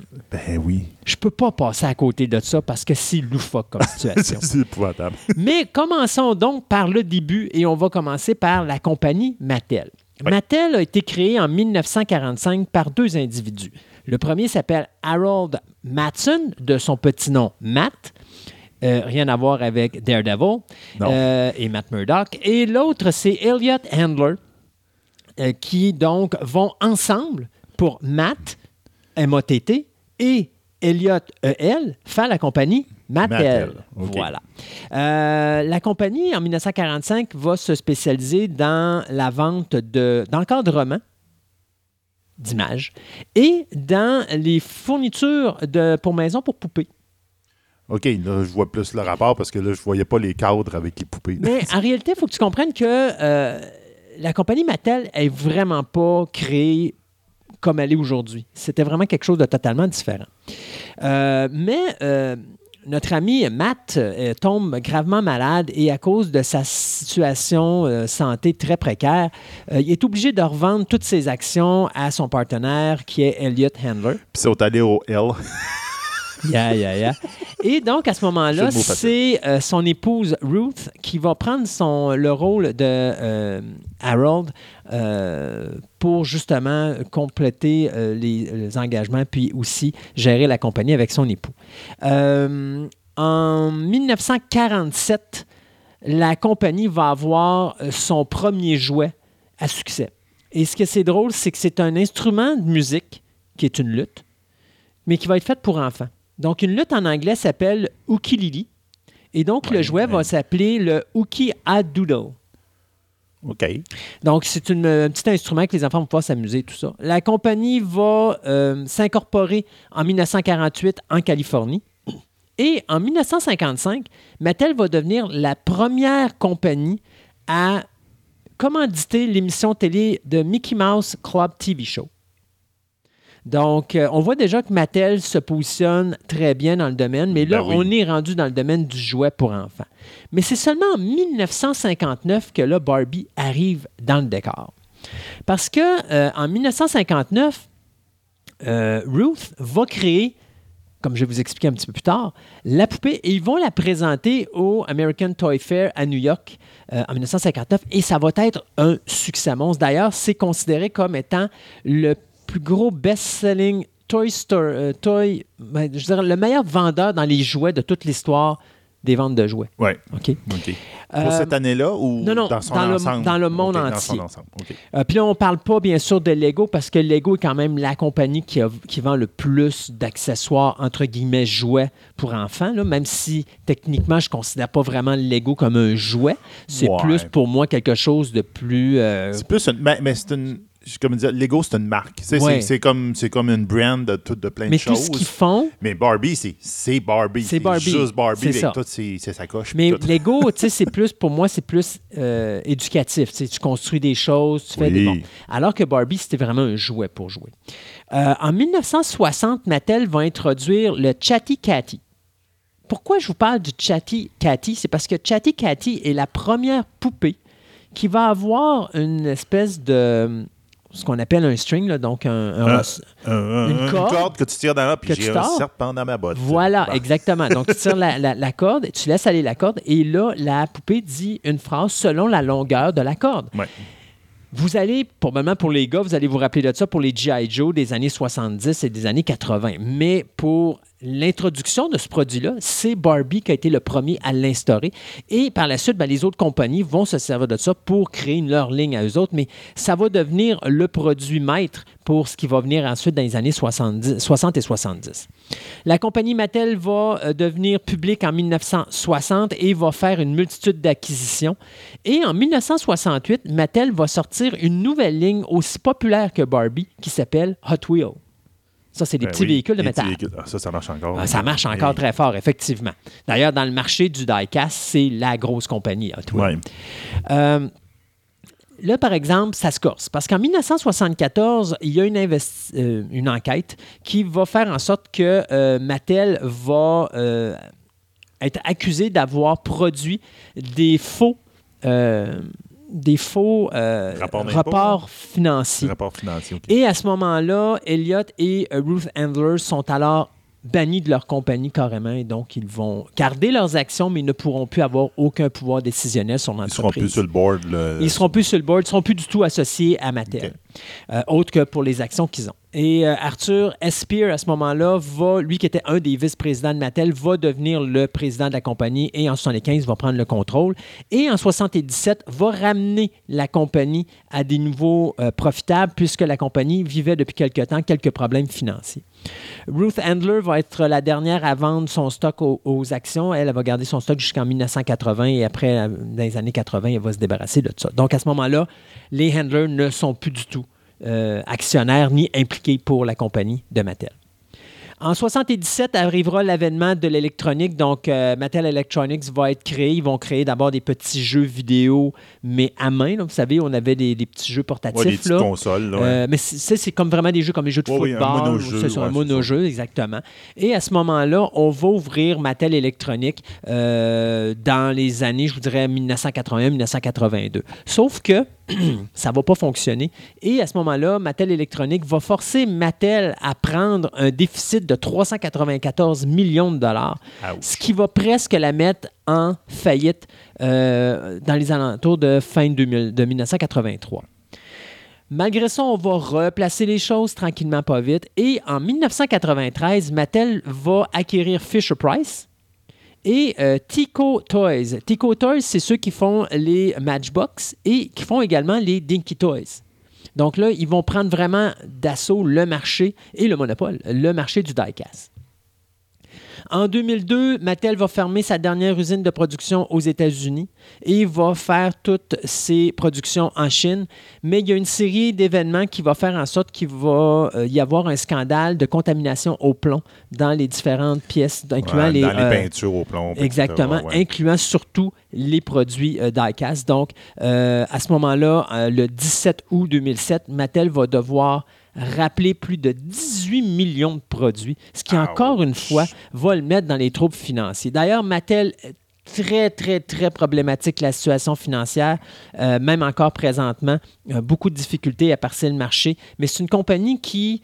euh, je trouve qu'elle a beaucoup de difficultés à percer. Elle a des beaux produits, mais elle les, elle les envoie pas de la bonne façon. Je pense que la- une des rares choses qui peut faire en sorte que Mattel fonctionne bien présentement, c'est principalement Hot Wheels. Euh, tout ce qui est Matchbox, Hot Wheels et tout ça, tout ce qui est vé- véhicule die-cast, c'est ce qui fait que Hot Wheels fonctionne. Pas Hot Wheels, mais je veux dire Mattel fonctionne encore parce que sinon, euh, il y a tellement de compétition dans le domaine de la poupée aujourd'hui que le produit, même le produit Barbie, là, vous allez voir, là, il, va chuter à un moment donné euh, à un point tel que euh, c'est plus, plus aussi facile pour Mattel de vivre. D'ailleurs, le 10 novembre 2017, le Wall Street Journal rapportait que Hasbro, puis si on avait parlé ici à notre émission à ce Ben oui. moment-là, qu'Hasbro, qui valait à ce moment-là 11 milliards de dollars, avait fait une offre d'achat à Mattel qui, elle, en valait plus de 5 milliards. Mattel a rejeté ça du dos de la main le 15 novembre et finalement, ils ont dit Savez-vous quoi, on ne sait pas comment on va faire, mais on va se passer de vous autres, puis on va essayer de s'en sortir par nous autres. Au mois d'avril 2018, c'est Inon Kreis qui va être nommée la nouvelle CEO de la compagnie. Et euh, à ce moment-là, en juin 2018, euh, la jeune femme va devoir euh, libérer plus de 2200 employés, principalement dû au fait que Toys R Us USA faisait faillite. Parce que dites-vous que le premier marché de Mattel, c'est Toys R Us. Ben oui. Donc, Toys R Us ferme, Mattel, ah, ça améliore pas leur situation. une fois qu'ils sont fermés, Toys R Us, il ne reste plus beaucoup de, je te dirais, de magasins spécialisés Non. juste en vente de jouets. Non, exactement. Donc, il va rester dans- les grands. sur des grandes surfaces. Exactement. Puis les grandes surfaces, on sait, ils ont de la misère. Oui. Puis euh, dans notre cas, nous autres au Québec, euh, puis au Canada, Toys R Us Canada n'ont pas de misère parce que Amazon n'est pas rentré encore dans le domaine du jouet, donc les Ouais. gens ne peuvent pas acheter leurs jouets par Internet. Ce qu'ils font beaucoup aux États-Unis, ce qui a causé d'ailleurs la perte de euh, euh, Toys R Us USA. Euh, en décembre 2004, la, veille de Noël, bien DC, euh, pas DC, mais Mattel annonçait qu'il venait de perdre la licence de DC Comics euh, au niveau des jouets. Et donc ça, euh, ça, va, arriver au printemps 2020. Là, ils ne pourront plus de produire ce type de produit-là. Ce qui fait que la compagnie est arrivée avec ce qu'on appelle un, un- all-time low, c'est-à-dire le montant le plus bas de ce que vaut une action au niveau de Mattel sur le marché qui est de 9,25 l'unité. Donc, c'est pas très élevé, mais ça demeure quand même que Mattel est la deuxième plus grosse compagnie en termes de revenus de production à travers le monde, Lego étant la première. Donc, ça aide quand même euh, à Mattel à rester sur le dessus, mais on voit que Mattel a beaucoup de problèmes. Si vous voulez savoir ce que possède Mattel en général, ben, pensez à Barbie, pensez à Fisher-Price, pensez à Hot Wheels, pensez à tout ce qui est Masters of the Universe, pensez à ce qui est Ghostbusters, malgré que là, il y a d'autres compagnies qui ont commencé à, à prendre les droits de Ghostbusters, mais pendant des années, c'était Mattel, Mattel. qui avait les droits de Ghostbusters, Ah oui. Matchbox et surtout un personnage d'animation américaine qui s'appelle Jimmy Neutron, qui vend encore beaucoup au niveau du marché. Euh, au niveau des jeux de société, ben, Mattel est également là. Pensez que c'est eux qui produisent le Scrabble et ils vont produire également le Uno. Oui, puis il y a quelques jeux de société Mm. extrêmement bien faits. Puis que quand tu regardes l'étiquette, tu vois Mattel, tu Ouais. te dis, Hein, tu regardes, c'est surprenant. Là, Exact. Donc, tranquillement, ils essaient de passer le marché euh, florissant des, des- des jeux de société Mais ils ont euh, tout le modernes. été là, modernes, mais un peu comme Hasbro, mais c'est juste qu'ils n'ont pas une grosse ligne de jeu comme Hasbro peut en avoir. c'est ça. Et ce qui nous amène à Barbie. Barbie, Il y a gros succès. Ouais. Barbie porte le nom de Barbara Kayla Militin Roberts. Ça, c'est son nom de famille. Euh, mais si vous voulez savoir d'où vient le nom de Barbie, ben, principalement, c'est que la fille de Ruth Handler et de Elliot Handler s'appelle Barbara. Donc, on a tout simplement. Barbara portait un surnom qui était Barbie. Barbie. Donc, on a tout simplement pris le nom de Barbie. D'ailleurs, c'est drôle parce que Ken, ben, le nom est pris sur leur, leur fils parce qu'ils ont un garçon et une fille. Donc, leur fils s'appelle Kenneth et leur fille s'appelle Barbara. Donc, Barbara, c'est Barbie et Kenneth, c'est Ken.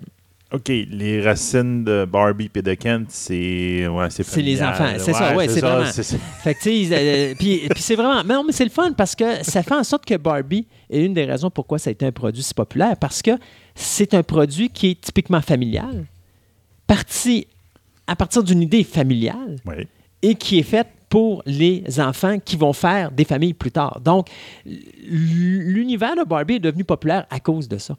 Et d'ailleurs, c'est pendant un voyage en Allemagne en 1956, avec justement ses enfants, que Ruth va découvrir une poupée allemande qui s'appelle Lily. Puis Lily est considérée par beaucoup comme la première poupée mannequin au monde.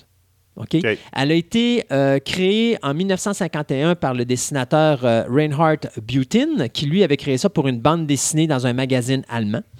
Et quatre ans plus tard, il y a la compagnie euh, Hauser qui a commercialisé le produit et donc qui a fait la poupée Lily. Et donc, elle, ben, Ruth, elle va en acheter trois pour sa fille, puis elle va la regarder faire. Puis sa fille, elle va, se remarquer que Barbara va commencer à déshabiller ses poupées, à, à changer le linge de sa poupée, à la coiffer, puis à la faire travailler, puis à la faire faire de la popote, puis des choses comme ça. Puis, à un moment donné, Ruth, elle regarde ça, puis elle dit euh, C'est pas bête, ça. Je vais faire la même chose, mais ça va être une poupée que les filles vont pouvoir habiller, déshabiller. Euh, elle va avoir, euh, tu sais, Ah ouais, faire des de- de- de cuisine, Exactement, tout, tout, tout, à fait. Donc, elle va imaginer une poupée en trois dimensions avec des vrais vêtements puis des vrais accessoires. Puis elle va donner ça à un concepteur qui s'appelle Jack Ryan. Rien à voir avec euh, Ouais, le, le détective dans la série de films ou de la série télé. Et euh, celui-là ben, va commencer à façonner la poupée. Et va également créer son premier costume, qui va être un costume de maillot de bain rayé. Et donc, au Toy Fair, le 9 mars 1959, sera présenté Barbie Ponytail numéro 1. Pourquoi qu'on l'appelait Barbie Ponytail? C'est parce qu'on y avait fait une ponytail, donc une petite couette dans ses cheveux. Et lors de son première année de production, il y a plus de 350 000 poupées Barbie qui vont être vendues aux États-Unis à 3 la poupée. Ça, c'est juste la poupée. Ça inclut pas le, le, linge. qui vient avec. C'est juste la poupée avec son maillot de bain, mais il y a d'autres choses qui vont être créées avec ça. Donc, imaginez-vous le boom commercial que ça va faire. Euh, ça va d'ailleurs être tellement un boom commercial que ça va forcer Elliott à créer la compagnie Mattel Creations parce qu'il n'y a pas le choix. Il a besoin d'avoir de quoi pour mettre Barbie là puis protéger Barbie en cas de poursuite et de choses comme ça. Ken, lui, va arriver en 1961. Donc, tantôt, je vous le disais, il est basé sur le prénom du fils des Handlers, soit Kenneth. D'ailleurs, une histoire triste avec euh, Kenneth. Kenneth est décédé en 94 d'un d'une tumeur au cerveau. Et justement, euh, il avait passé euh, quelques temps avant dans un article où il disait que Ken avait détruit sa vie parce qu'il avait de la difficulté à avoir une vie. Et comme il disait, c'est difficile de se créer une vie personnelle quand tu es associé à une poupée. Ben, c'est ça. Surtout une poupée qui, à certains moments, était associée avec un mouvement homosexuel et tout le patatlan, parce que Ken a vécu toutes sortes de hauts et de bas. Euh, donc, c'est sûr et certain que sa vie a été un petit peu démolie par tout ça. Euh, mais enfin, pauvre Kenneth, euh, il a rendu l'âme en 94. Donc, Barbie est présentée et en 1961, alors qu'on présente le personnage de Ken, ben il y a une compagnie justement, tantôt on en parlait, le Grainer et euh, Hauser, qui eux autres vont, vont se rendre compte que, oh, minute, aux États-Unis, il y a quelqu'un qui a copié notre concept de Lily. Ben oui. Et donc, on va poursuivre euh, Mattel. Et Mattel, eux autres, vont s'en virer de bord, puis ils vont poursuivre de leur bord euh, la compagnie euh, Grainer and Hauser, parce que, oui, le concept de la poupée a été pris De Lily. de par eux Lily par Mattel, mais le concept de linge, Mattel l'avait publicisé avant euh, Grainer et Hauser, ce qui fait autres que adapté. eux autres l'ont adapté de leur bord, mais eux autres l'ont pas adapté connaissant le marché. Eux autres, ils ont juste adapté pour rajouter ça à leur poupée, mais sauf que Mattel l'avait fait avant. Donc, les deux sont, se contre-poursuivent en cours et finalement, on décide de régler le cas hors cours en 63. Et en 64, Mattel va acheter euh, tout ce qui est patent, donc les, les droits euh, et le, le, le patent de construction de la Lily, de la poupée, pour seulement 21 600 Ouh. qui est un bon deal à l'époque. Ouais, pas pire, mais. Et ouais. donc, à ce moment-là, ils vont avoir le total contrôle de la Barbie. La poupée, la poupée de Barbie, il faut dire que au niveau du système nord-américain, il y a deux choses qui sont mythiques. Coca-Cola et la Barbie. Et donc, dès le début de Barbie dans les années 50 et 60, ben, fin des années 50, donc 1959 à 1960, la poupée Barbie, elle atteint déjà sa taille réglementaire, donc c'est un 6, donc 11 à 12 pouces de haut. Euh, habituellement, elle a des cheveux qui sont blonds, mais au début, on va jouer beaucoup avec les cheveux bruns et les cheveux roux. Euh, et son visage et euh, son corps et tout ça va changer et va évoluer avec le temps. Premier costume, tantôt je vous disais, c'est un maillot de bain ligné. Le maillot de bain ligné, il est noir et blanc. Pourquoi? Parce que à cette époque-là, rappelez-vous quand on avait fait une chronique sur M. Patate il n'y a pas si longtemps et que je vous disais que M. Patate a lancé cette espèce de, de- de règle de publicité télévisée au niveau des jouets pour enfants. Barbie a été le second. Mais Barbie, quand il a commencé, la télévision est noir et blanc. Donc, il faut que Barbie paraisse bien. Alors, on fait des cheveux clairs ou sombres avec un costume blanc et noir, noir, ben pour oui. qu'elle paraisse super bien à la télévision. Parce que si tu mets des teintes de couleur, si ça sort gris, oh, c'est du gris, c'est plus terne, c'est plus... Là, tu fais des choses qui sont claires, qui sont vivantes. Le contraste est très fort. Donc, à ce moment-là, Barbie est plus intéressante pour les enfants. Euh, elle va déjà disposer d'une garde-robe dont on peut acheter les vêtements séparément. Et ce qui est vraiment drôle à savoir, c'est que chaque vêtement, il y a une petite étiquette Barbie dessus. Donc, il ne peut pas avoir une autre compagnie qui peut prendre le vêtement de Barbie puis le mettre à son image parce qu'il y a un copyright dessus copyright avec le dessus. nom Barbie sur le costume. En 1964, on va avoir la première poupée Barbie qui va plier les genoux. Ce qui est important de savoir, c'est que quand Barbie a été faite en 1959, vous allez remarquer qu'elle regarde un petit peu vers le bas. Parce qu'à l'époque, la femme est soumise. Oui. Désolé pour les auditrices, là, mais là, on remonte en 1959-1960. On ne parle pas d'aujourd'hui. Donc, à ce moment-là, les femmes, c'est des femmes de maison, donc c'est la femme soumise. Donc, pour éviter que ça soit trop évident, il ne faut pas qu'elle regarde droit, parce que s'il y a un petit garçon qui a une poupée dans les yeux, dans, dans le visage, puis que la, la- la Barbie la regarde d'en face, ça a une tendance de confrontation. Donc, elle a un regard qui est en- Fuyant. Ouais, un petit regard fuyant, mais la façon que Ruth l'a fait, on a fait un petit regard taquin et faussement soumis, ce qui fait que ça passe bien. Euh, et elle va encore avoir ça jusque, euh, je vous dirais, jusqu'au début des années 70. Avec les années, tranquillement, pas vite, on va voir que Barbie va s'adapter aux mœurs et tout ça. Et donc, la Barbie American Girl qui va être créée en 1965 va commencer à avoir des habillements un petit peu plus flashy. Euh, ça va être la deuxième poupée Barbie qui va avoir des jambes pliables, OK? Mais elle a encore son regard qui penche un petit peu vers le bas. En 1967, on va voir la Barbie Twist and Turn qui euh, va avoir le petit nom de Amency.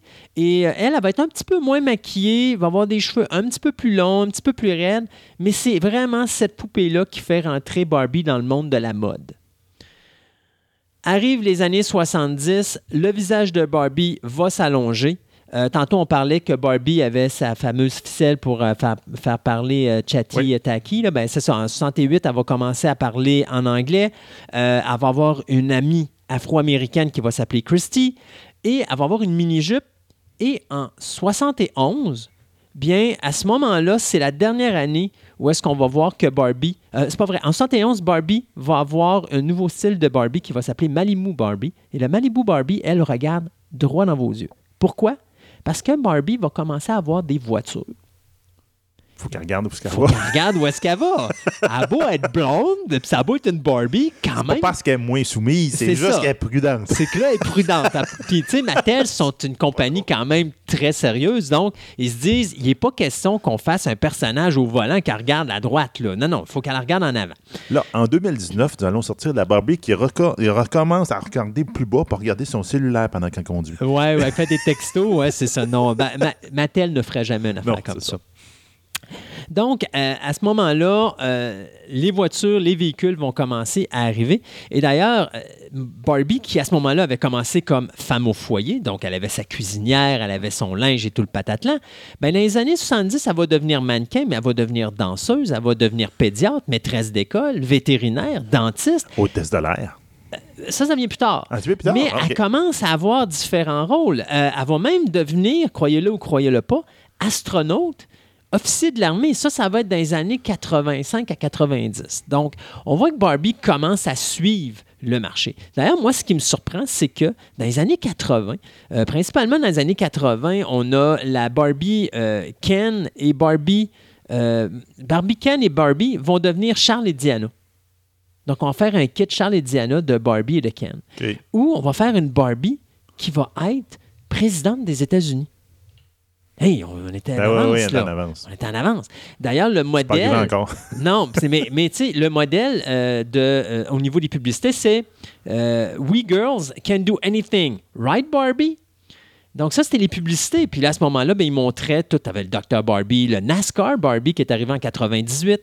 Donc, tu sais, tu as eu plein, plein, plein de choses. Et dans les années 80, Barbie va exploser. Elle va devenir sportive et elle va devenir chanteuse rock. Principalement à cause de Madonna, Diana Ross, euh, les Bengals et tout ça. Donc là, on va commencer vraiment à montrer Barbie en avant-plan. On n'a pas parlé de Ken encore. Vous allez Non, voir que ça. Ken, lui, pendant ce temps-là, il en arrache un petit peu. Euh, en Pauvre petit 1900, ouais, pauvre Ken. En 1986, Barbie va créer une nouvelle ligne qui va s'appeler la Barbie Hol- euh, Holidays. Et ça, c'est qu'à tous les ans, on va faire une poupée, en- une poupée Barbie en porcelaine. Euh, et d'ailleurs, ça va être la première, va être créée en 1986, qui va être la Barbie Blue Rhapsody, euh, ou Rhapsody, pardon, qui, elle, va débuter la collection. Mais c'est vraiment une ligne qui est spéciale parce qu'on va vraiment faire des choses euh, qui sortent de l'ordinaire avec Barbie dans cette collection-là. On va présenter, dans cette période-là également faire en sorte que Barbie va commencer à voyager dans le monde entier, mais non seulement le voyage dans le monde entier et donc amène la culture nord-américaine à travers le monde, mais en plus, on va amener aux différentes nations ou aux différents peuples du monde entier le produit Barbie. Donc, on va avoir une Barbie japonaise, une Barbie hispanique, on va avoir une Barbie allemande, une Barbie indienne, on va avoir une Barbie russe. Tu sais, Barbie fait le tour du monde. Là. Euh, en les années 90, Barbie va avoir une- encore une plus longue chevelure. On est à veille de faire des tresses. Ben oui, non? Et euh, on voit vraiment que le personnage adapte avec les jeunes filles. Et tranquillement, pas vite, on voit que la jeune femme qui était soumise devient tranquillement quelqu'un qui est au même niveau que l'homme et la femme. Que l'homme. Donc, euh, la relation homme-femme qui est au même niveau, euh, on voit que tranquillement, Bar- Barbie a suivi, euh, a suivi le- son chemin. Mais le problème, c'est que Ben, lui, suit pas. Euh, pas Ben, mais Ken. Ken, il suit pas pantoute. pantoute, lui. Lui, Ken, là, je vous dirais, là, Il des années, dans les années- des années années 50. 60 jusqu'à, je vous dirais, 77, il n'a pas vraiment évolué. Même à un point tel que Barbie a une tête qui te penchait à gauche, à droite, et c'est ça. Ken, lui, il restait straight. Là. C'est la, la- la- la tête tourne à gauche, à droite, puis c'est tout. Euh, ses bras sont vraiment droits. Ils vont pas plier ou quoi que ce soit. Ils demeurent standard jusqu'en 1977. Mais je vais revenir à Ken plus tard. Euh, en 2015, là, on voit, tantôt je vous disais, euh, Barbie commence à avoir un petit peu une perte au niveau du marché. Mais pour vous donner un petit peu la perte en question, c'est qu'en 2014, on a perdu 16% des ventes au niveau du Barbie. Puis il y en avait eu 6 l'année d'avant, en 2013. Ce qui veut dire qu'on a perdu 22% en deux ans Ben oui. au niveau des chiffres de vente de Barbie. Et donc, à ce moment-là, on a décidé de changer la direction du personnage de Barbie et on va aller en 2015 créer ce qu'on appelle la Barbie Curvy. La Barbie Curvy, ben, c'est pour ceux qui ont une taille un petit peu plus rondelette. Parce que Barbie a toujours eu un buste. Oui, oui, elle a un buste euh, peut-être un petit peu plus gros que ce que le monde désirait qu'elle aille. Euh, hum, puis elle a une petite ligne de mannequin incroyable. Mais là, non, on l'a fait un petit peu plus curvée, un peu plus grassette. Donc, et là, ça amène quelque chose de spécial parce que là, ça permet à Mattel de renouveler tout ce qui est euh, garde-robe. Ben oui. Parce que la, bar- la Barbie Curvy ne peut pas porter le linge de la Barbie régulière. Donc, il faut tout qu'on fasse la, barbe- la, la garde-robe de Barbie, Comme dans la vraie vie. comme dans Vraie Vie. Et donc, à ce moment-là, Barbie va avoir sa ligne de vêtements taille plus. Et ça va permettre de repartir ça. Et donc, on va relancer le marché de la Barbie comme ça. Mais quand même, on a quelque chose qui fait très mal parce que là, Disney euh, va s'associer avec Hasbro pour sortir Elsa, La poupée Elsa tirée bien sûr de euh, Frozen. Et c'était Barbie qui aurait dû l'avoir, mais on a perdu la licence à Hasbro. Oh. Et ça, ça a amené une perte de 500 millions de dollars à Mattel, donc ça a fait très mal. Donc, euh, on voit que déjà là, on commence tranquillement pas vite à avoir beaucoup de difficultés. Mais on s'accroche à Barbie et Barbie est encore le plus gros vendeur de Mattel au moment où on se parle. À travers ça, bien sûr, ben, tantôt on en parlait, euh, Barbie va avoir plein de véhicules. Elle va faire le tour du monde avec ces véhicules-là parce qu'elle est commercialisée dans plus de 150 pays. Si je vous dis en résumé, qu'est-ce qu'est Barbie? Barbie, c'est c'est trois poupées vendues par seconde dans le monde. C'est quand même pas mal. OK? C'est euh, plus d'un milliard de poupées commercialisées depuis 1959, dont 650 millions ont été vendus. C'est 108 métiers différents qu'a occupé la poupée. Beaucoup plus que Ken. Oui. Ken, il en a fait une quarantaine, pas plus que ça. Il y a un milliard de vêtements et accessoires qui a été vendus à travers le monde. Il y a 3 millions de tenues, 4 millions de paires de chaussures et 150 000 sacs à main vendus juste en France. Je vous parle pas du reste du monde, ça c'est juste en France. Elle fait de la chaussure, ça. Ah oui, elle fait de la chaussure. Ben, c'est- le garde-robe. c'est un de- garde-robe de femme, c'est ça. Euh, Il y a, ça, je sens que j'ai hâte de savoir une paire de taloches par ma blonde, ça sera pas trop long. Il y a 500 000 abonnés au magazine Barbie à travers le monde. Il y a environ 8 poupées en moyenne par petite fille aux États-Unis. Donc, chaque petite fille aux States a une moyenne de 8 poupées Barbie entre les mains. Ouch. OK? Euh, le club Barbie reclube plus de 250 000 personnes.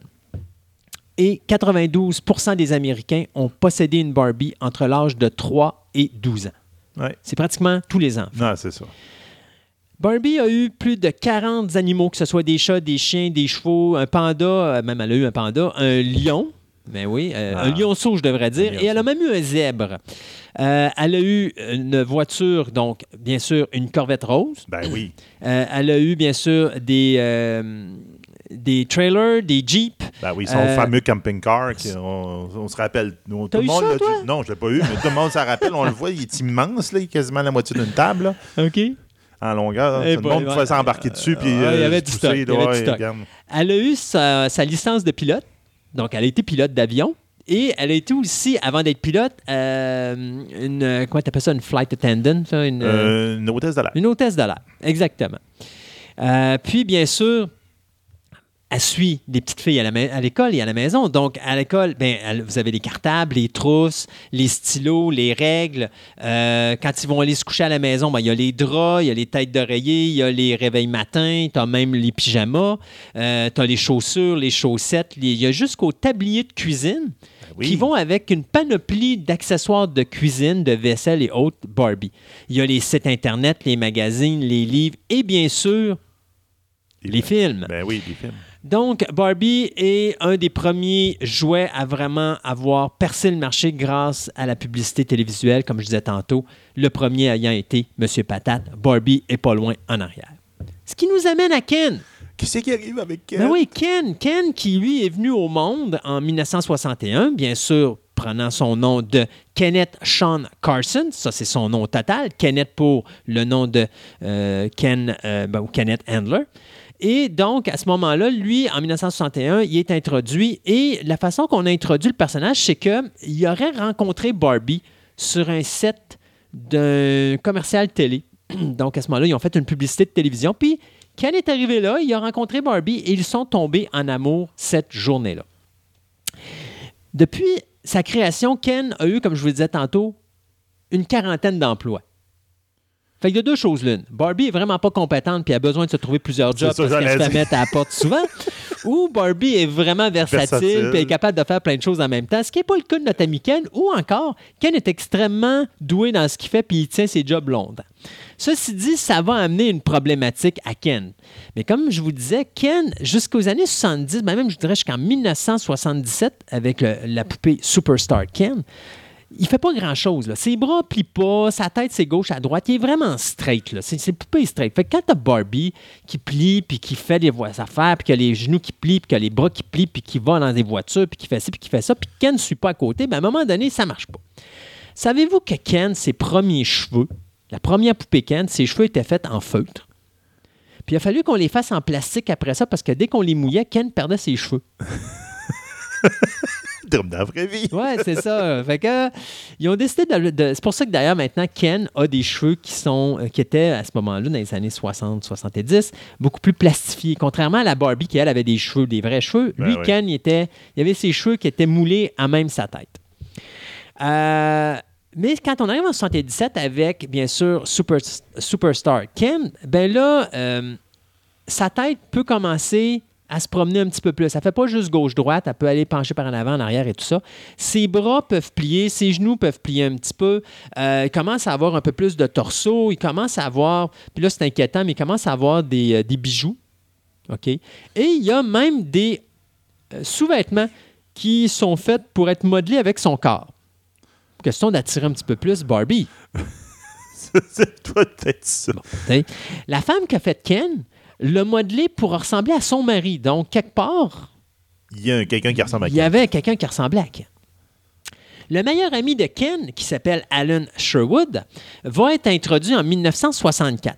Euh, Alan, lui, va devenir le chum d'une des blondes, ben, une des amies à Barbie, qui s'appelle Mitch, et euh, va devenir plus tard son mari. Et le premier, je pourrais dire, afro-américain qui a été fait en poupée, c'était Brad, qui a été introduit en 1968 et qui est devenu l'ami de Barbie, que je vous ai parlé un peu plus tôt, qui s'appelait Christy, qui, elle, a été tro- introduit en 1967. Et là, c'est là que ça se gâte. Parce que Ken, ça évolue pas vite, son affaire. Et Barbie semble cette année, parce qu'en 2000, en réalité, le 14 février 2004, Mattel va envoyer un communiqué de presse pour annoncer que Barbie et Ken, c'est terminé. La relation amoureuse est finie parce que Barbie euh, trouve que Ken, il est pas mal trop conservateur à son goût, puis ça fait des années qu'elle veut se marier avec, puis lui, il a de l'air à pas vouloir se marier avec Barbie. Donc, il y a eu une Arrête de séparation. me niaiser, je, je sais que mon gars. Exactement. Donc, elle l'a abandonné, elle l'a dompé là. Et pauvre petit Ken s'est retrouvé tout seul. Et pendant ce temps-là, Barbie est partie en Australie et est tombée en amour avec un surfeur australien du nom de Blaine. Blaine. Donc, euh, qui, bien sûr. euh, Écoutez, on n'embarquera pas plus sur la relation qu'il y a entre Barbie et Blaine, mais cette relation-là va, euh, va venir au monde 2004. Cependant, Mattel vont tout de suite annoncer aux gens qu'il ne faut pas s'inquiéter parce que Ken et Barbie sont quand même restés de bons amis et vont continuer à faire un partenariat lorsqu'il va y avoir des nouvelles lignes de poupées qui vont sortir. Mais Ken, il prend ça vraiment très mauvais, très mal. Et il décide en 2006 de dire à Mattel Vous allez me faire un, revamp de ma personnalité. Et donc, à ce moment-là, on va recréer le personnage de Kent, on va l'améliorer tranquillement, pas vite. Et on va faire en sorte qu'en 2011, Ken va regagner l'affection de Barbie. Et ils vont redevenir un couple officiellement le 14 février 2011, la journée de la Saint-Valentin. Puis on a un Blaine qui pleure dans le fond de l'Australie. Oh, Blaine, on s'en fout de ce qui s'est passé, il n'est pas important. pour finir avec Kent, juste pour dire que oui, il y a eu des problèmes à un moment donné parce que Kent a été associé au mouvement euh, gay, parce qu'à un moment donné, on s'est servi de faire des poupées Ken associées avec le il s'est mouvement fait domper gay. par Barbie, il est allé voir trop d'autres pâturages. Ouais, non, mais ça avait été fait avant, ah, la séparation. C'était peut-être. ça a été fait dans les années 90, que lorsque le mouvement de gay a, commencé à, monter aux États-Unis. euh, C'est pour ça qu'ils ont donné des bijoux. C'est peut-être pour ça qu'ils ont donné les bijoux. Sauf qu'en 2009, à un moment donné, euh, ils ont sorti une figurine qui s'appelait Sugar Daddy Ken. Et là, les gens, ils ont comme fait, là, pourquoi tu l'appelles Sugar Daddy? On revient-tu à ce mode-là? Sauf que tout de suite, Mattel a dit non, non, c'est parce qu'il faut comprendre que la poupée bar- de Ken venait avec un, un puppy, un, un petit chiot, euh, qui était un terrier, qui s'appelait Sugar. Et donc, eux autres, quand ils ont appelé euh, Sugar Daddy Ken, en réalité, ils voulaient dire c'était Ken est le Sugar's Daddy. Ouais. Donc, le père de Sugar. Sugar. Mais je suis pas certain. Ah, c'est juste que je pense qu'on a, revi- on a revisé tout ça. Mais euh, anyway, Comment avoir quelque chose à double sens? Là? exactement. Mais tout ça pour vous. de- euh, les amateurs de Ken et Barbie, ne vous inquiétez pas, Ken et Barbie sont encore ensemble présentement. Savez-vous que, par exemple, dans la vraie vie aujourd'hui, nous avons un vrai Barbie et Ken. Eh oui, malheureusement. Ouais. Il y a une jeune femme du nom de Anastasia Rescos et un homme du nom de Quentin Dehar. Donc, Anastasia a 20 ans et Quentin a 23 ans. Et les deux tourtereaux qui se sont connus dans un, parti de, dans un party en 2013, euh, ben, une fête organisée sur un bateau à Saint-Tropez, euh, avaient déjà ou étaient déjà des amateurs de Barbie et Ken à un point tel que Anastasia avait déjà demandé à ses parents de commencer à avoir des opérations pour devenir Barbie. Et de son côté, Quentin avait déjà l'intention de devenir un Ken. Et les deux ont investi, croyez-le, croyez-le pas, plus de 400 000 en chirurgie esthétique pour être, pour devenir une Barbie et un Ken. Que ce soit euh, des opérations au nez, aux fesses, aux seins, aux lèvres. Euh, Aux quasiment les yeux. les yeux, ben oui, ben ils se faisaient enlever les, les poches sous les yeux. Ils se sont fait reconstruire les oreilles. Euh, écoutez, moi, personnellement, ce que je trouve aberrant là-dedans, c'est de savoir que les parents d'Anastasia ont payé ces opérations Ben pour oui, ça. Là. c'est ça, là. Moi, je sais pas, là, moi, mon enfant qui me dirait je veux devenir une Barbie, je dirais trouve-toi une vie quelque part. Là. Je- Mais en tout cas. Il y a du monde qui me dirait qu'il ne faut pas contrarier les enfants aujourd'hui. Là. Là, Euh, donné, là. Anastasia, avait quand même plus de centaines, euh, d'une centaine de poupées Barbie chez elle.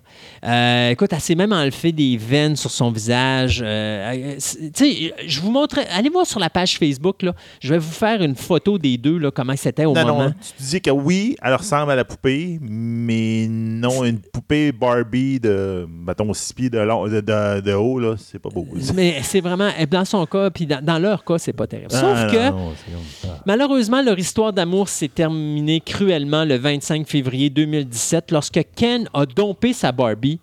Parce que, bien, Anastasia, à un moment donné, elle avait d'autres idéologies dans la vie, puis euh, elle s'est dit, mais je veux avoir les cheveux bruns. Et bien sûr, notre ami Quentin s'est dit, Ken ne peut pas sortir avec une Barbie brune. Ben non. Alors, il a dompé sa Barbie parce qu'elle avait les cheveux bruns.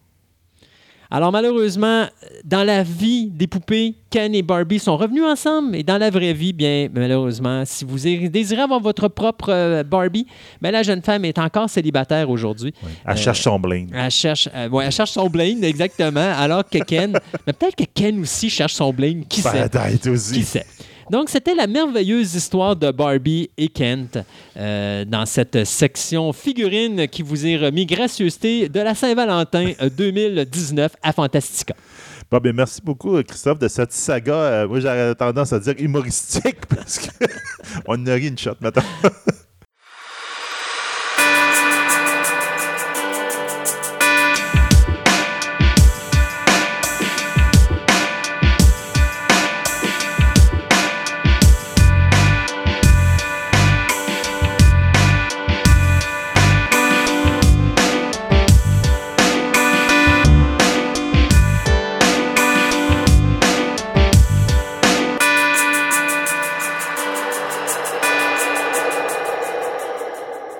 Je suis présentement en compagnie d'un vrai passionné. Quand on parle passion, on parle pas de limite. Et j'ai présentement avec nous M. Jean-François Fauché. Jean-François, bonjour. Bonjour. Jean-François est un amateur de Transformers. Yes. Il est un amateur de Knight Rider. Oui.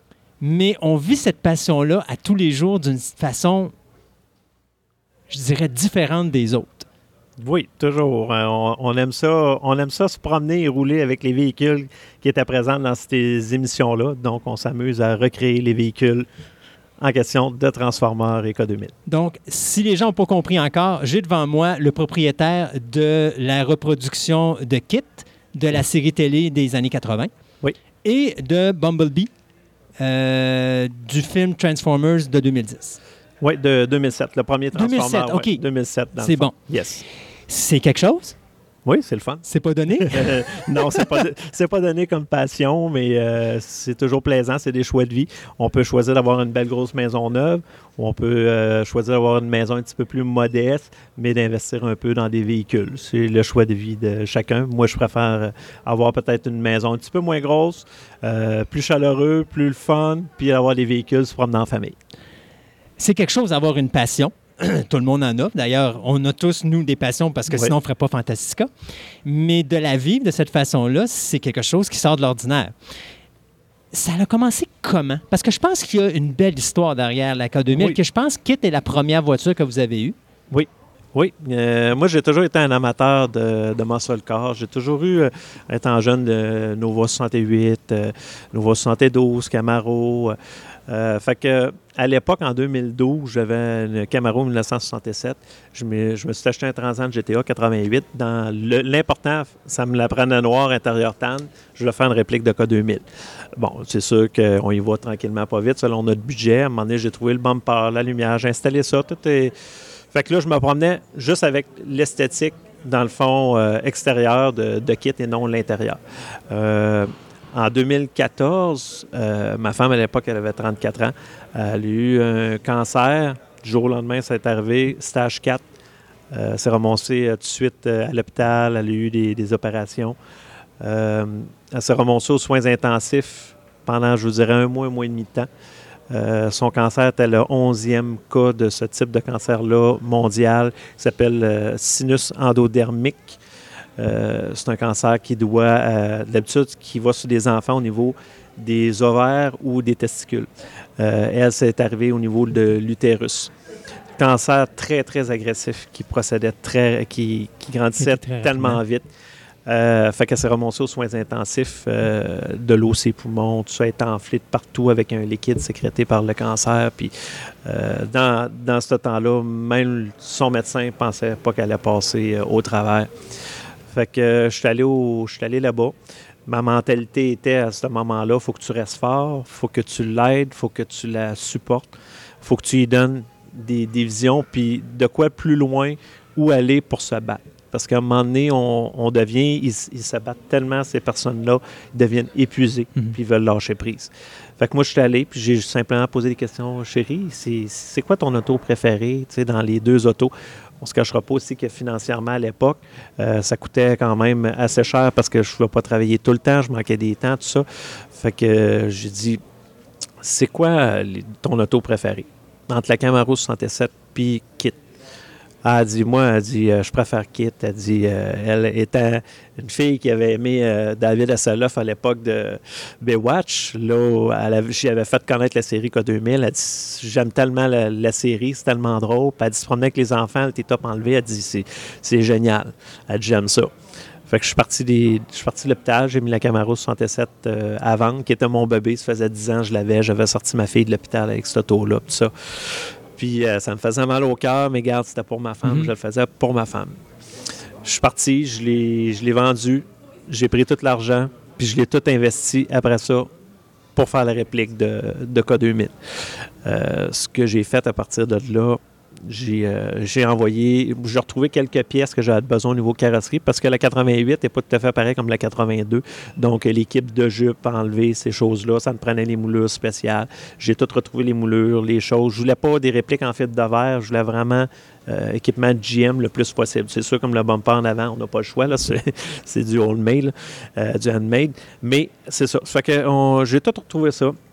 J'ai trouvé un hood qui était plus sain, les ailes qui étaient comme neuf, tout ça. Puis j'ai, envoyé l'auto, j'ai tout déshabillé l'intérieur, je envoyé à la carrosserie euh, pour faire faire la carrosserie. Ils l'ont tout enlevé la peinture, ils l'ont parti, ils ont tout mis ça clean cut. Elle a passé, je pense, euh, quatre mois euh, là-bas chez le carrossier. Moi, entre-temps, j'ai, je me suis fait venir de l'Europe l'électronique au complet, tout qui est le dash. Euh, je me suis fait, j'ai trouvé des bancs, c'est des bancs spéciaux qui ont été faits deux ans. J'ai trouvé ça dans les cours à scrap en Californie. Je me suis fait descendre ça ici. J'ai acheté le, tissu pour, pour les refaire, les fonds. Fait que j'ai tout refait les bancs moi-même. Euh, un coup, j'ai reçu le dash. Le dash n'était pas à mon goût. Le repeinturé, le refait pour avoir une meilleure finition euh, au niveau photo, ces choses-là. J'ai tout passé le filage. Euh, je me suis fait aider des fois sur certaines choses qui étaient un petit peu plus compliquées avec des spécialistes. Et on a fini par tout remonter. Un coup, je l'ai rue, j'ai tout remonté l'intérieur. Ça m'a pris plusieurs mois. Mais après ça, j'ai réussi à faire l'auto. Impeccable, tout était parfait. Entre-temps, on a eu de quoi d'autre qui s'est passé. Euh, on se retrouve dans ce temps-là au mois de décembre. Euh, ma femme a terminé sa chimio. Finalement, elle a réussi euh, le- à son corps à reprendre le dessus sur le cancer. Euh, Ils ont arrêté la chimio juste avant Noël. Euh, je me souviendrai toujours, j'étais chez nous, euh, elle se reposait dans son lit parce que si vous savez, la chimio, vous êtes souvent malade, ces choses-là, vous n'êtes pas fort, rien. Fait qu'elle était dans son lit. Moi, je- je- j'étais allé fumer un petit cigare sur, sur la galerie, je regardais sur Facebook, puis ce que je vois pas, David Asseloff va être au Comic Con à Niagara Falls en 2015, au mois de juin 2015. Fait que euh, je suis allé voir ma femme, était dans son lit, je lui montre ça, elle dit Je veux le voir, je veux le rencontrer. Elle le trouvait tellement beau quand elle était jeune dans son temps, là, tout ça, beau, grand, yeux bleus, elle dit Je veux le rencontrer. Fait que j'ai pas fait ni un ni deux, étant donné qu'on savait pas l'avenir, qu'est-ce qu'elle est. J'ai acheté des passes VIP, tout ça, pour aller au Comic Con.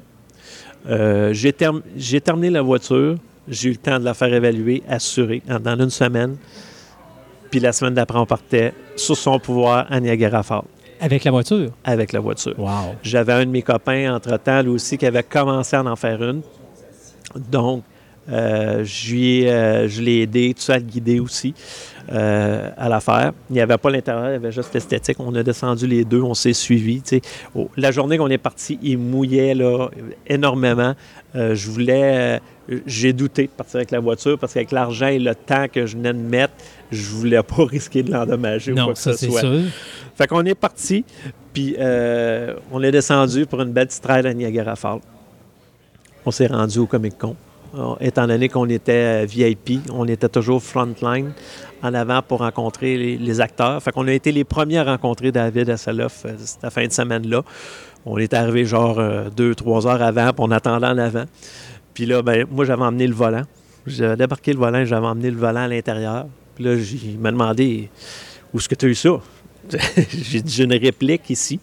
Puis ma femme parlant comme il faut en, anglais, euh, c'est elle qui avait le contrat de négocier un peu avec pour demander à ce qu'ils viennent à l'extérieur. Euh, fait que là, elle a demandé est-ce que ce serait possible de signer notre réplique? Euh, fait que David Hasselhoff, il a regardé son agent, qui est son neveu. Il dit Il faut que vous parliez avec mon agent. Il a regardé son neveu, puis il dit qu'il s'appelle Nick. Il dit Tu sais que je peux pas dire non, là. C'est une réplique, là. C'est ce que. Là, il dit Venez me revoir à tout à l'heure. Fait que tout le long du Comic Con, on allait les revoir, tout ça. Là, il dit, on a une séance de photos. Souvent, dans les Comic Con, il y a des véhicules. Il y avait une réplique de, de Kit, un- un- une de nos amies, euh, Adji, qui est en Ontario, qui avait sa réplique là. Euh, fait qu'il dit, on a une séance de photos. Puis après ça, venez nous voir.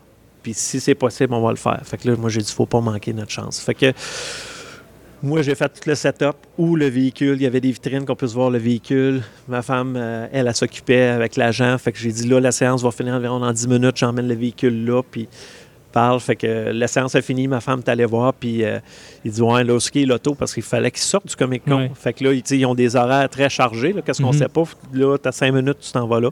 Puis finalement, euh, elle s'est retournée, elle a pointé du doigt, il y avait, on voyait une vitre, elle a dit Le véhicule est juste là.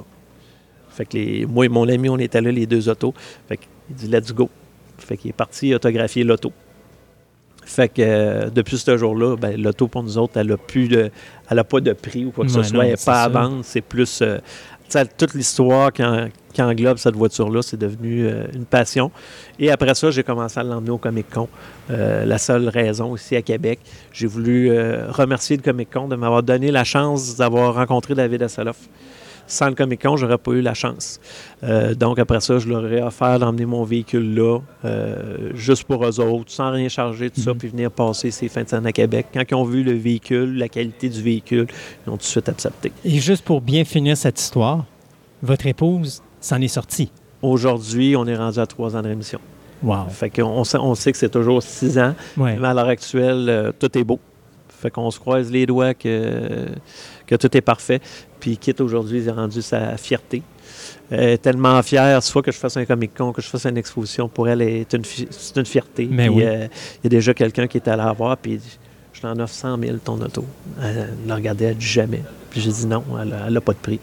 Elle va rester dans la famille. Quand on va mourir, elle va rester dans, à mes enfants. Mhm. C'est indiscret de demander la valeur finale quand on l'a construit, combien ça l'a coûté, tout ça? Une réplique de K2000, il y a plusieurs, euh, il y a plusieurs types de répliques. Tu peux avoir un daily driver, ce que tu, driver, ce que tu vas appeler, que tu t'ajoutes un véhicule bien standard, tu vas mettre un, bumper, tu vas arriver, tu vas, euh, tu vas, tu vas mettre la lumière des shows, mais la peinture va rester quand même mauve, soit graffinée avec les années de 20-30 ans. Bon, tu peux en monter une. Aujourd'hui, on en voit 15, 20 000, comme dans ces conditions-là.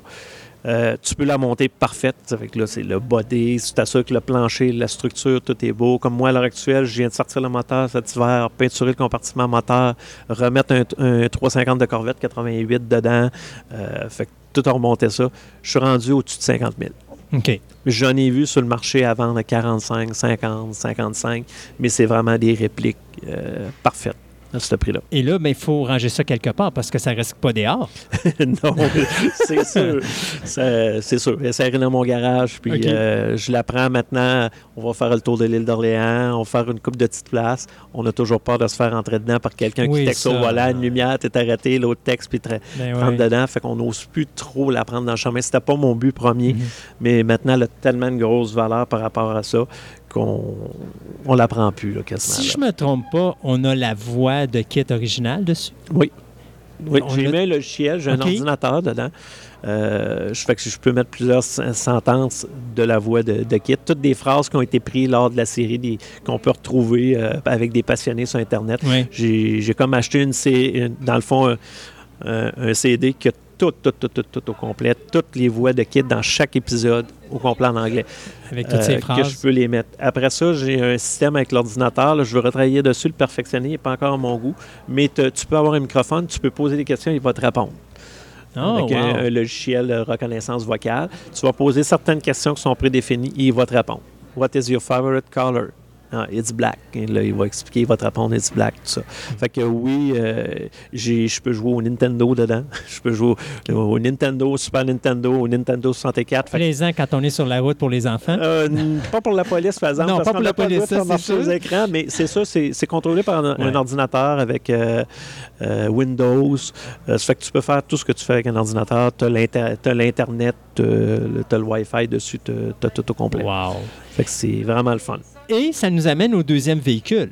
Oui. Parce qu'il y a un autre véhicule qui, lui, est Bumblebee, étant un fan de Transformers. Oui.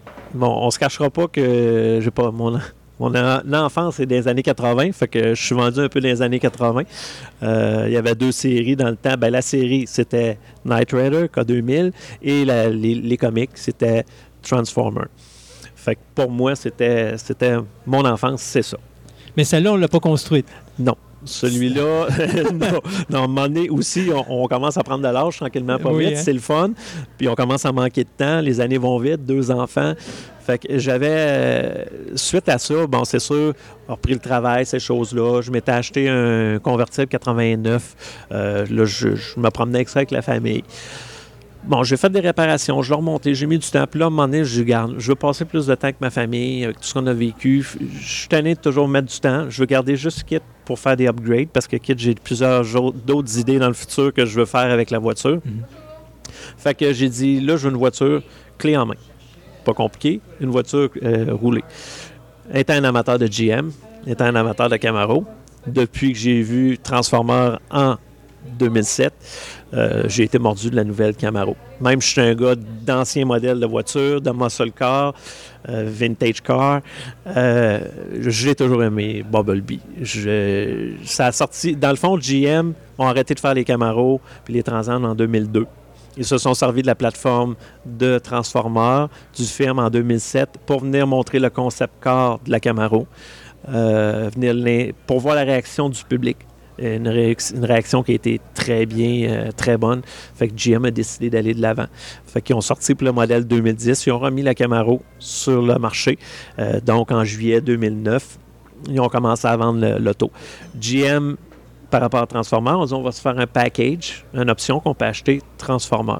Euh, ce que ça inclut, c'est qu'il y avait les. les ben, D'un, il fallait qu'elle soit jaune, stripée noire. Dans les stripes, c'est écrit Transformer sur le hood, sur les bosses. Tu as les badges en dessous de Camaro sur chaque aile qui est écrit Transformer. Tu as les badges aussi dans les capes de roue. Tu as le logo Transformer aussi qui est là. Euh, quand tu ouvres la porte, le, marchepied est écrit Transformer. Et sur l'accotoir, il est brodé le logo des, des Autobots. Y là. un logo d'Asbro quelque part? Non, ça, ils- l'ont pas mis. Fait que c'était, euh, c'était un, un package qu'ils ont fait aussi GM par rapport à Transformer. Ils en ont vendu 1900 dans le monde. Il y en a quoi, Euh, quoi, une centaine dans le Canada, je Il y en a pense? 132 au Canada. OK. qui, qui a. Fait que c'est une des 132 à l'heure actuelle euh, qui est au Canada. C'est une voiture qui, en plus, qui venait de Port-Cartier, qui s'est remontée à Montréal, qui est allée en Ontario. Puis elle était juste un petit peu de temps en Ontario, je l'ai ramenée tout de suite. fait qu'elle est revenue ici avec nous autres euh, dans la province de Québec euh, dessus.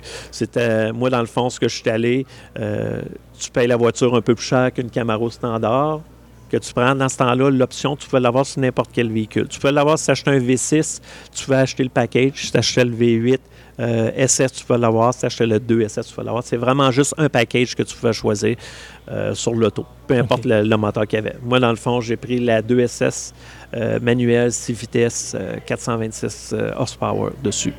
Fait que euh, c'est une belle machine, très agréable. Euh, c'est très le fun à se promener, mais il faut pas que je tombe dans le même pattern que Kit. Celle-là, il faut que je la roule. Oui, ah oui, OK. oui, c'est ça. Parce qu'elle a quoi? Elle a une tendance à, à se briser plus rapidement si Non, pas? ben non, c'est parce que quand on les prend dans le chemin, les marques de roche, sont Ouais. la peinture, euh, elle est, est comme neuve, elle a, je viens d'y mettre 20 000 kilos dessus. Dans le fond, quand je, quand je acheté, elle avait 19 000 kilos. OK. Fait que là, c'est une 2010, elle a 20, 20 000 kilos. Fait que c'est une belle voiture. Ça coûte cher en assurance? Non. Pas si plus, pire? Pas plus Pas cher. plus qu'un auto? Pas plus qu'un auto. C'est ça. Vous- tu vas faire faire une évaluation euh, d'un véhicule. Comme elle, elle va être- ça va coûter le même prix que n'importe quel, n'importe quel Camaro. Fait qui est un petit peu plus cher que mon Malibu de tous les jours. Pas grand-chose. Petite question niaiseuse comme ça. On a-tu une troisième voiture pour euh, faire les sorties pour aller l'épicerie? oui. On a une Malibu 2008. ça en est correct avec 10 ans. Mais elle a quand même les logos Transformers dessus. Fait que s'il y en a qui croisent, ils vont savoir que c'est moi. Elle a les deux logos euh, sur chaque aile en, en avant Transformer. Si quelqu'un veut voir vos véhicules, ça sur le web ou la- y a-t-il une page Facebook ou un site internet que vous, vous présentez vos véhicules? Euh, Night Raider Canada sur, sur Facebook. OK. Vous allez voir au niveau de la K2000 euh, dessus. Euh, pour le Transformer, Bumblebee, on n'a pas encore, on n'a pas encore fait de site. On se demande si on va le joindre à, à- À- à Knight Rider. Rider, si on va les mettre ensemble. J'avais au début, quand j'ai acheté Transformer, le but, c'est encore pour moi, par plaisir. Puis là, j'ai commencé à avoir des réactions de partout, du monde qui disait Hey, j'aimerais ça l'avoir, j'aimerais ça, tu sais, parce qu'elle a les logos.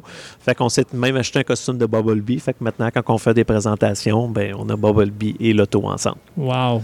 Fait Un vrai passionné, là. oui. Puis si vous avez la chance, vous pouvez aller sur Internet, faites euh, recherche euh, Transformer Kid.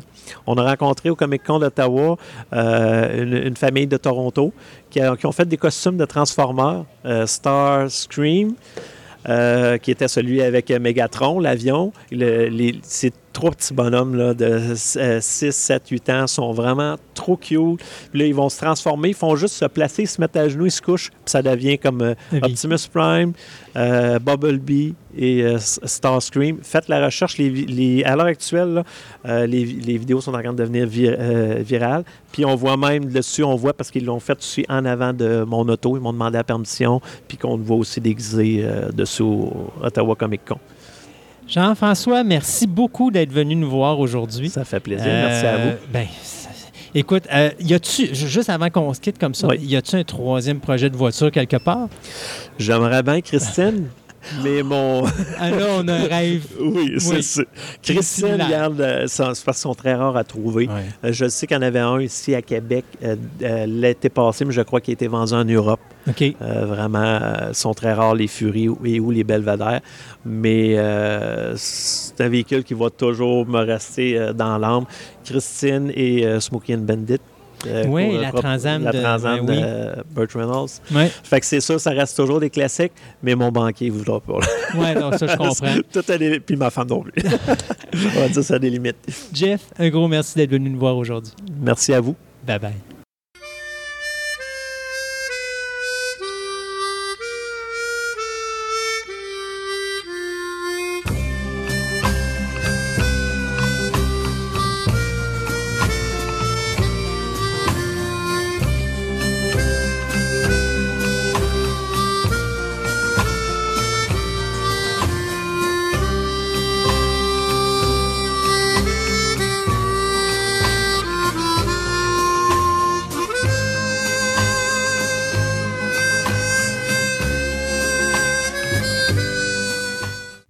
pour finir notre segment d'émission de Saint-Valentin, ben, je me suis dit, écoute, il faut qu'on continue à parler d'amour et d'eau fraîche. Et donc, je me suis dit, on va parler de deux films. Le Splash, non. Non. On parlait de deux films euh, qui réunissent la même équipe. Euh, soit euh, la- le réalisateur Nora Ephron Ouais. et les acteurs, ceux que je considère être le plus beau couple sur grand écran. Il y avait une, il y avait une belle chimie. Une chimie incroyable. Ouais, c'est vrai. C'est Meg Ryan et Tom Hanks. Et donc, bien sûr, vous devinerez qu'on va vous parler de Sleepless in Seattle et You've Got Mail. Euh, faut comprendre que c'est deux des trois films que Meg Ryan et Tom Hanks ont fait ensemble. Il y avait eu Joe the Volcano qui avait été fait en 90, Ouais. qui était probablement le moins bon. Mais c'était le premier Joe versus The Volcano. Puis la- malgré le fait que le film n'était pas terrible, la chimie entre les deux comédiens était là. Et euh, Nora Ephron, lorsqu'il a vu ça, il a dit Écoute, j'ai pas le choix, je réalise un film qui s'appelle Sleepless in, Seattle. J'ai deux acteurs qui ne se verront pas du film. Comment je vais faire pour que les gens veulent absolument qu'ils se rencontrent sur l'Empire State Building? Euh, parce que l'histoire, c'est un petit peu ça. C'est l'histoire d'un, d'un homme qui s'appelle euh, Sam Baldwin.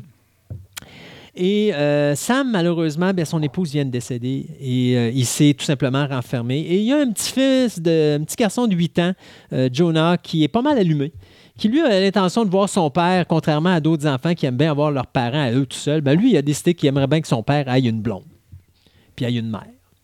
Euh, lui, il va avoir sa mère, donc il aimerait bien que son père rencontre quelqu'un, il se marie, puis Ben, une c'est ça. Bon. Et donc, à un moment donné, euh, il décide d'appeler un poste de radio le soir et de forcer son père à parler à l'animatrice du poste de radio pour raconter son histoire. Et donc, à un moment donné, Hanks, au début, il fait non, il n'est pas question, puis euh, c'est une erreur, jusqu'à ce que le kid, ah ouais, vas-y, fais-le. Et Tom Hanks décide de le faire et finalement, il va parler avec cette animatrice radio, lui raconter son histoire. Et par un principe ou par un autre, ils vont comme essayer de trouver une femme à, au personnage de Tom Hanks. Sauf qu'il y a une, personne qui va, elle, tomber en amour avec cette personne-là et désire le rencontrer. Et bien sûr, euh, on parle du personnage de Annie qui est interprété par le personnage, par, par l'actrice, pardon, euh, Meg Ryan Meg Ryan. qui est adorable dans ce film-là, d'ailleurs, en passant. Mais de toute façon, Meg Ryan, là, quand tu y regardes les yeux puis qu'elle fait ses petits yeux tout tristes, là, tu, tu fonds devant ton écran, tu n'as pas le choix. C'est- c'est- c'est- c'est- cette femme-là a une beauté naturelle que j'ai rarement vue à l'écran. Elle est capable d'aller euh, hypnotiser son auditoire puis tu peux rien faire. Tu je comprends pourquoi que Dennis Quaid, il a fallu qu'elle aille le domper puis aller se promener avec un Russell Crowe euh, puis le tromper pour qu'il décide de la flusher puis s'en aller avec sa sœur dans la vraie vie. Euh, parce que, tu sais, je pense qu'il n'y avait aucune chance, euh, Dennis Quaid, quand il est tombé sur Meg Ryan. Je pense qu'il a fondu tout simplement en avant. Puis même chose pour Meg Ryan, parce que Dennis Quaid, honnêtement, euh, c'est pas un, c'est pas un là. C'est Non, le non, genre de gars ça. qui a un charme. Fait que, tu sais, je pense que les deux se sont auto- auto-hypnotisés avec le temps. Ceci dit, euh, donc, Annie va tranquillement tomber en amour et euh, elle et Sam vont s'organiser, ils vont se dire OK, écoute, on se rencontre le soir de Noël sur l'Empire State Building. Si ça l'a à être, on va se rencontrer là. Si ça n'a pas à l'être, bien, on se croisera pas. Et euh, je vous raconte pas plus sur le film, c'est à voir, mais c'est un film qui avait coûté à l'époque 21 millions, qui a fait quand même 227 millions au box-office mondial. Un donc, gros, un gros gros succès. succès.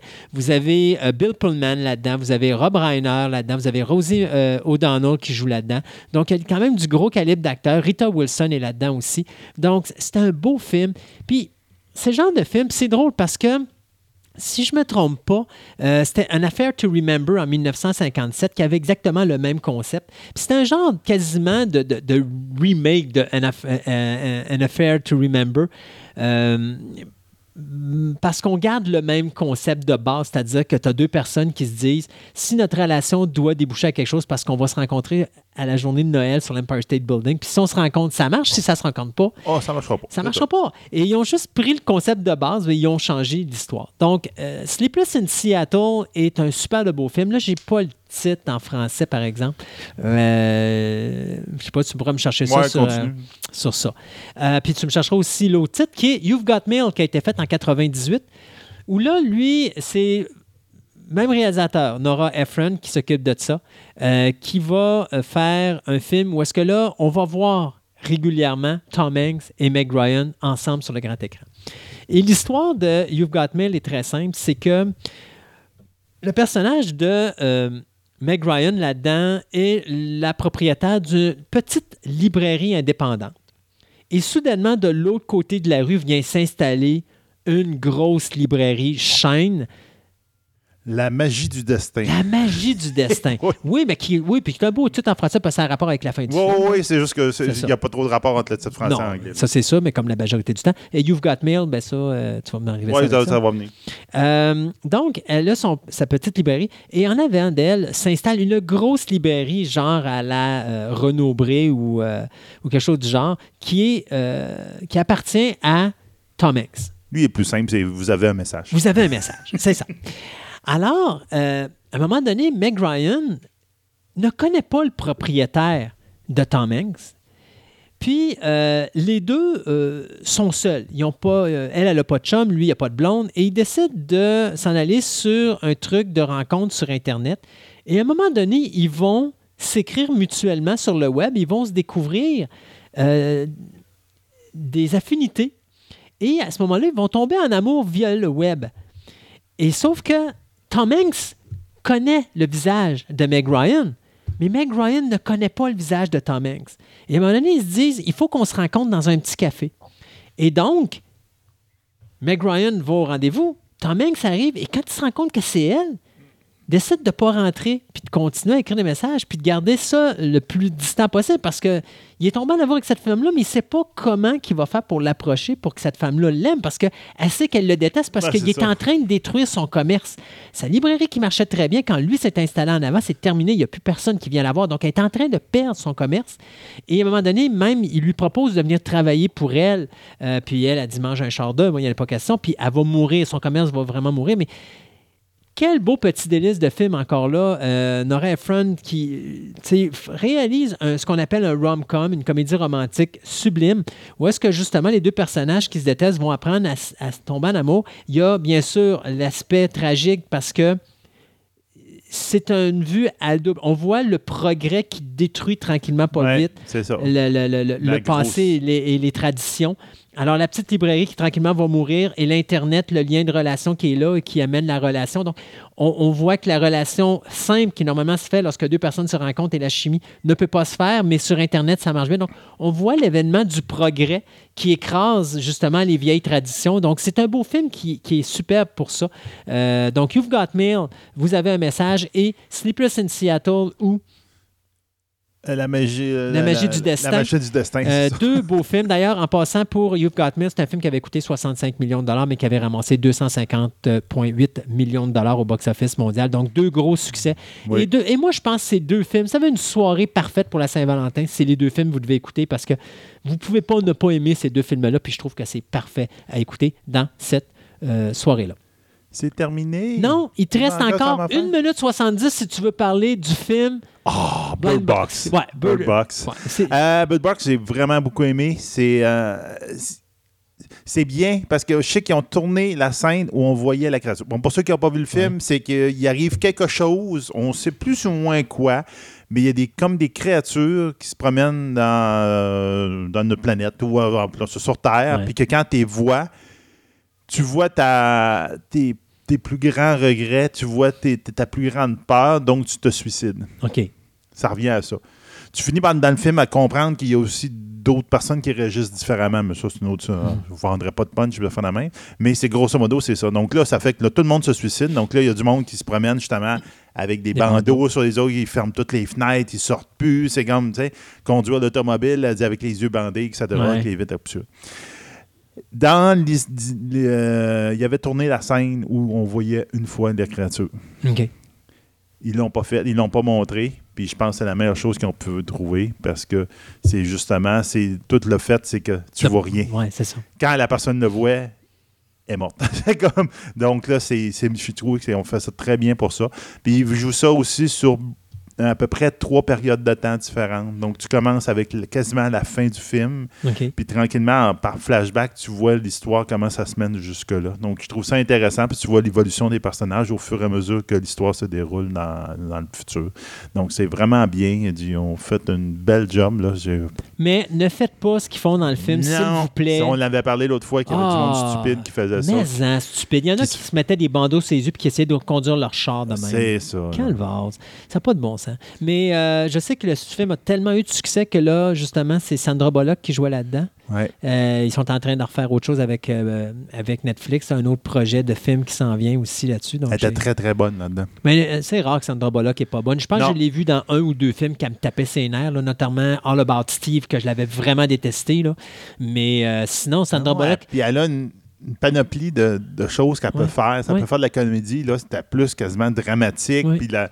Ah non, c'est est capable Oui, de faire beaucoup de choses. C'est même là, bien. on parle de, de films de, de, de- romance, là, mais Ouais, euh, ouais. c'est While You Were Sleeping avec Bill Pullman qu'elle avait Mhm. joué là-dedans, qui était super bon aussi. Mais ça aussi, c'en est une autre actrice que, euh, sans nécessairement avoir une beauté exceptionnelle, elle a un charme qui fait qu'elle va, charme, ouais. elle va hypnotiser son auditoire. Puis Sandra Bullock a toujours été associée à des gros box-office jusqu'à ces dernières années où, là, à un moment donné, euh, elle avait moins de succès parce que je trouve que ses projets étaient moins bien choisis. Mais euh, Bird Box, effectivement, sur Netflix, c'est un autre film que vous pourriez écouter, mais pas pour la Saint-Valentin.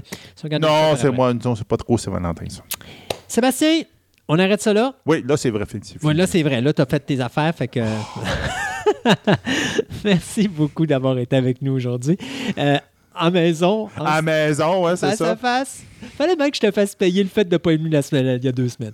Et pour vous, les auditeurs, eh bien, on se dit à dans deux semaines pour une autre édition de Fantastica. Fantastica.